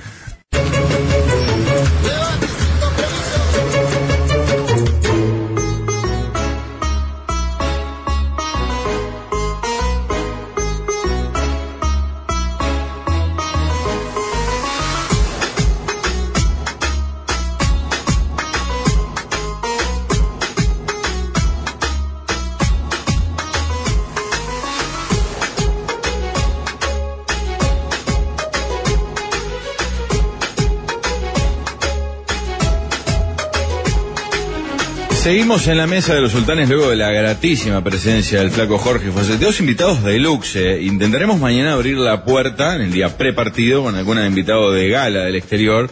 Hoy habíamos tanteado hermanos argentinos, pero como estaban muy excitados por el match, imagínense no iban a llegar tarde a las 9, 7 y 4. Y mañana pueden venir o muy excitados o muy deprimidos. Sí, claro, claro. ¿Saben una cosa? Sí, Alvarito. eh, hoy arranqué el programa con un poco de acidez. Ay, no me digas que tomaste un bisal. me Me tomé en un este momento. Tómate un va. que además es riquísimo y chau acidez y reflujo al toque. Maravilloso. Sí. Bisal frutal, probalo y vas a ver que todo, Juanchi, aunque en tu caso podría ser difícil de creer, Sí, elegí creer, porque todo vuelve a la calma. yo ya elegí creer. Es impresionante que haya algo que te caiga mal, Juanchi. Yo pensé que asimilaba todo. No, pará. No. organismo. Ayer No. le cayó muy mal un camarón. Sí. Uy, casi lo Vino, perdemos. vino a meditación a buscar Sí, sí, sí. Eh, antialérgicos. tengo un problema con el, con el camarón, que es un problema muy aleatorio. Puedo comer camarones y que no pase nada. O comer camarones y brotarme por completo, como me pasó Ah. ayer a última hora de la noche, después que habían terminado los partidos. Mm. Y bueno, Carlos tenía el producto necesario. Apareció con una toalla en la cabeza. No, el nuevo Juanchi. ¿Cómo traes un antialérgico un viaje? Es No, no traje un antialérgico, traje dos.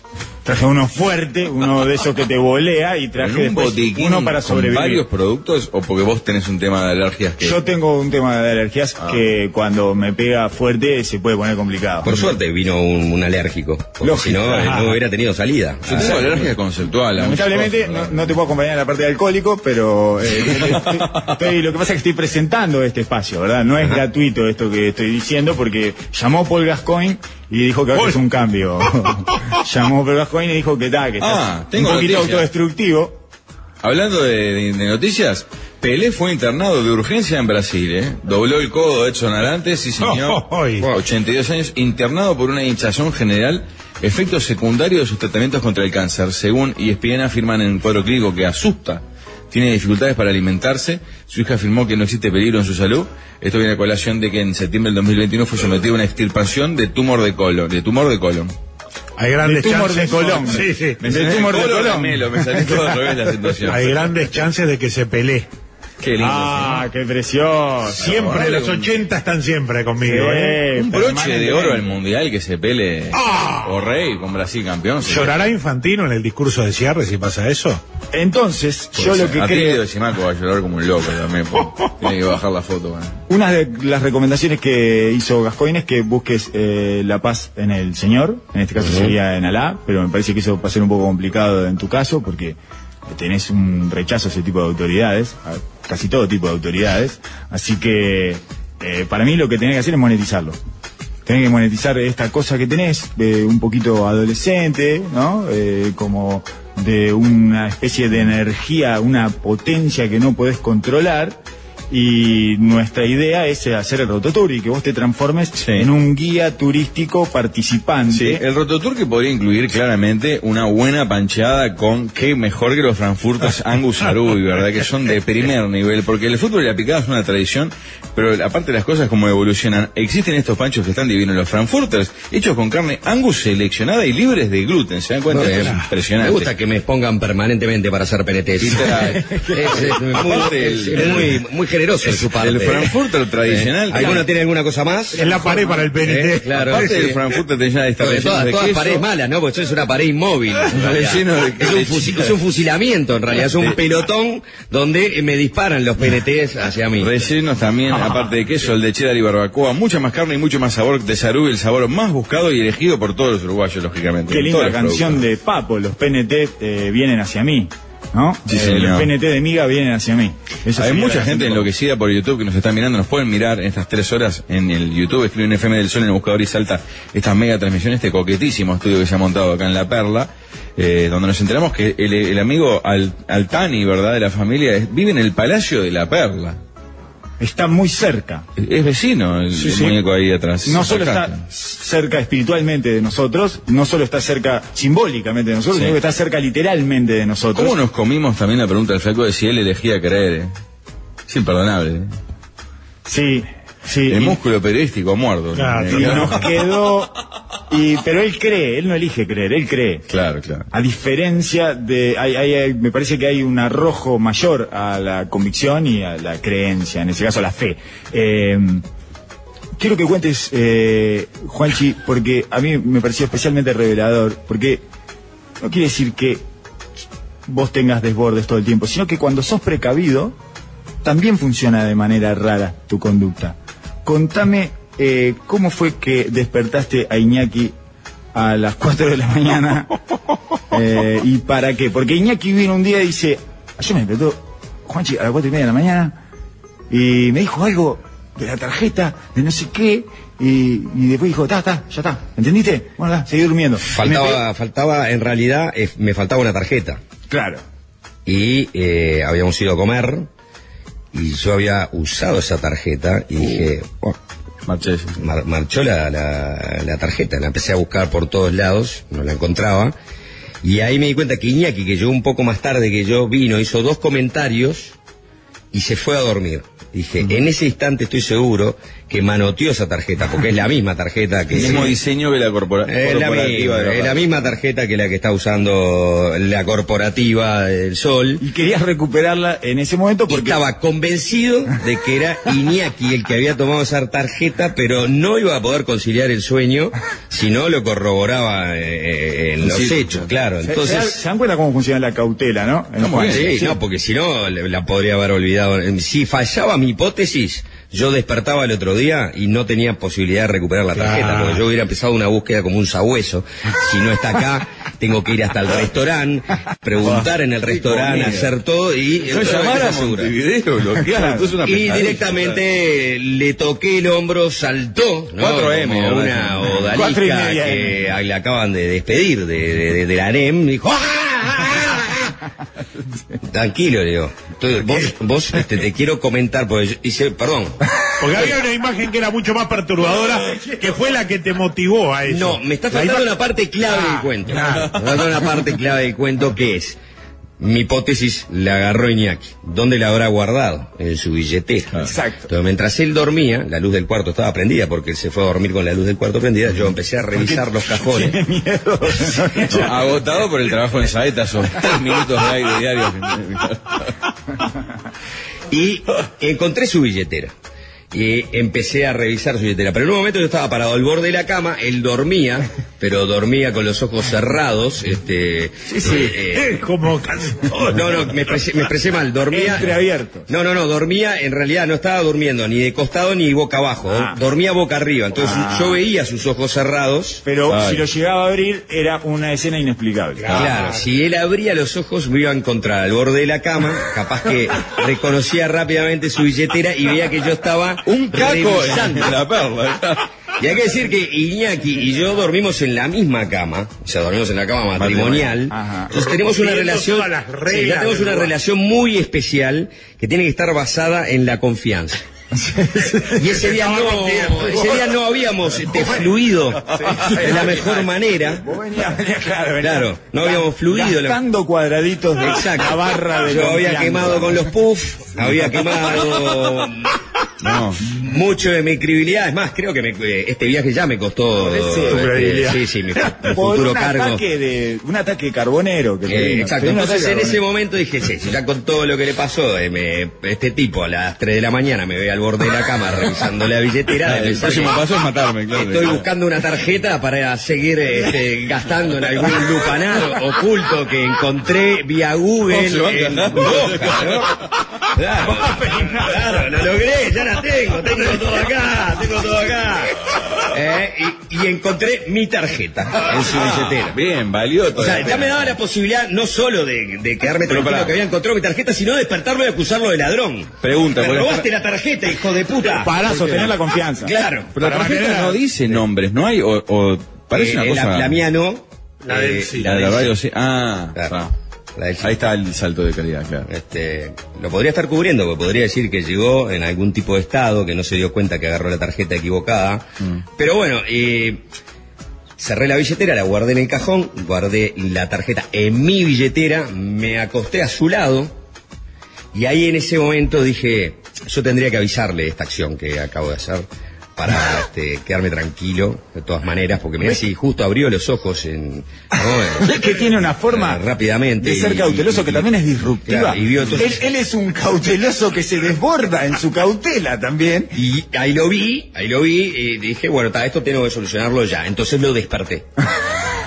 ¿Por qué lo despertaba si ya había recuperado la tarjeta? Pero él dice que muy intempestivamente fue el despertar. que no, él se despertó muy intensa. efectivamente. Yo le dije, Iñaki, es una manera, yo me bueno, salto como una más que moto. duerma en la cama matrimonial no quiere decir que lo voy a despertar, mi amor. Claro. Mi amor, te quiero decir algo. Es que tiene Te mucha equivocaste. energía, tiene mucha No, energía. aparte- Y la energía en un momento se le desborda. No, perdón, ahora te lo despierta de esa manera y se dice. Epa. Eh, pierdo, hoy Claro. pierdo. No, fue- Una semana acá y... ¿Sabe qué? El bigote del Emir lo ves y se te despierta el Rottweiler. Bueno, en mi caso es la chichita. Y, y ahí le dije que había que había tomado mi tarjeta Prex eh, por este error, que ya lo había solucionado, que se le había sacado de su billetera y que ya estaba guardada. Y ahí yo pude dormirme rápidamente y él quedó un poco dando vueltas en, en- en la cama. poco pero inquieto. se solucionó. Sí, sí, sí. El, el corolario de esto, la moraleja, es que el viaje con Juanchi es una aventura permanente. Y Y ahí el éxito de la propuesta de Rototour, ¿verdad? Que va a ser... Haremos en instante. Eh, Rototour 2023. Correcto. Sí.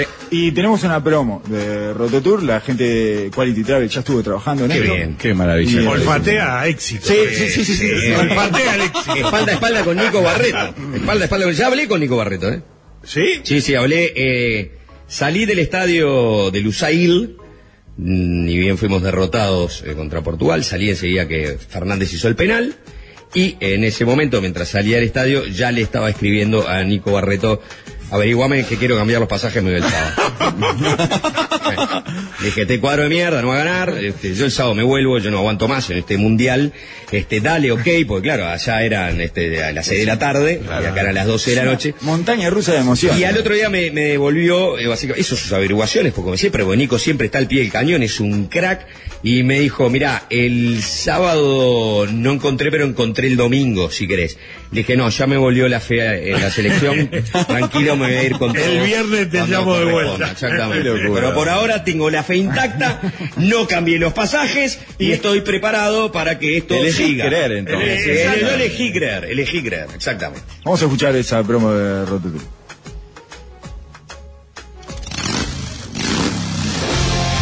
¿Tenés una personalidad funcional y tu grupo de amigos maduró a tiempo y cada uno de ellos se comporta como un ser humano?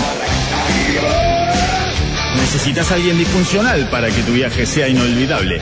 Viaja con Juanchi en Rototour. Una garrafa de energía aplicada a desbordes, desmanes y cagadas de todo tipo. Incluyendo el literal. La primera, la primera promo que hace encantó, referencia a otro, a otro incidente. Esa, pero- esa mirá, si Uruguay, si le ganamos a Gana, Lo vamos a contar. la del Se- literal se la narra. cuenta. La vamos a contar. Se cuenta. Se van a cuenta narrar. la del Se van a literal, porque además eh, Titulada El horror del desierto. Esa se va a contar, pero con una sola condición. La clasificación. Sí. Y yo es muestro, yo la muestro mis piernas podridas, que también las vengo reservando abajo de la mesa, muestro mis piernas podridas. Tengo las piernas podridas, no sé si se han dado cuenta. No. He notado que tratan de no mirar para abajo. Voy a hacer Lo he notado en, en amigos. Ustedes eh, se ve que no, no, no se han dado cuenta, pero tengo las piernas completamente podridas. Ahora lograste que ahora empecemos a mirar. Sí. No, voy a hacer, es más, voy a hacer una promesa. No, no voy a hacer promesa. Bien, muy bien. Esto es lo que les decimos. Pará. Esta, Bueno. esta aventura, esta aventura que voy a estar con Juanchi. Segunda promo de Rototour, hacemos la Si tanda. Uruguay le gana a Gana, vuelvo y cago en el desierto. ¡Ey, ¡Qué fuerte! Segunda promo No, de. Y a la vuelta de la tanda tenemos intrusos en el espectáculo con todos los dimes y diretes de la Copa del Mundo. ¿Sos un turista que no para de acumular experiencias mediocres y no consigue anécdotas más o menos divertidas para contar y rememorar al día siguiente o a la vuelta del viaje? Lo que necesitas es un idiota en tu grupo. Viaja con Juanchi en Roto Tour. Lo vas a ver prenderse fuego adelante tuyo y al otro día se levanta, se ríe con todos y se vuelve a prender fuego con más ímpetu y más entrega por la causa de la estupidez. La barra está viva. Viaja con Juanchi en Rototour. Anotate ya en el Rototour para viajar con Juanchi. Cupos muy limitados, como el discernimiento de Juanchi después del tercer whisky. La mesa de los sultanes.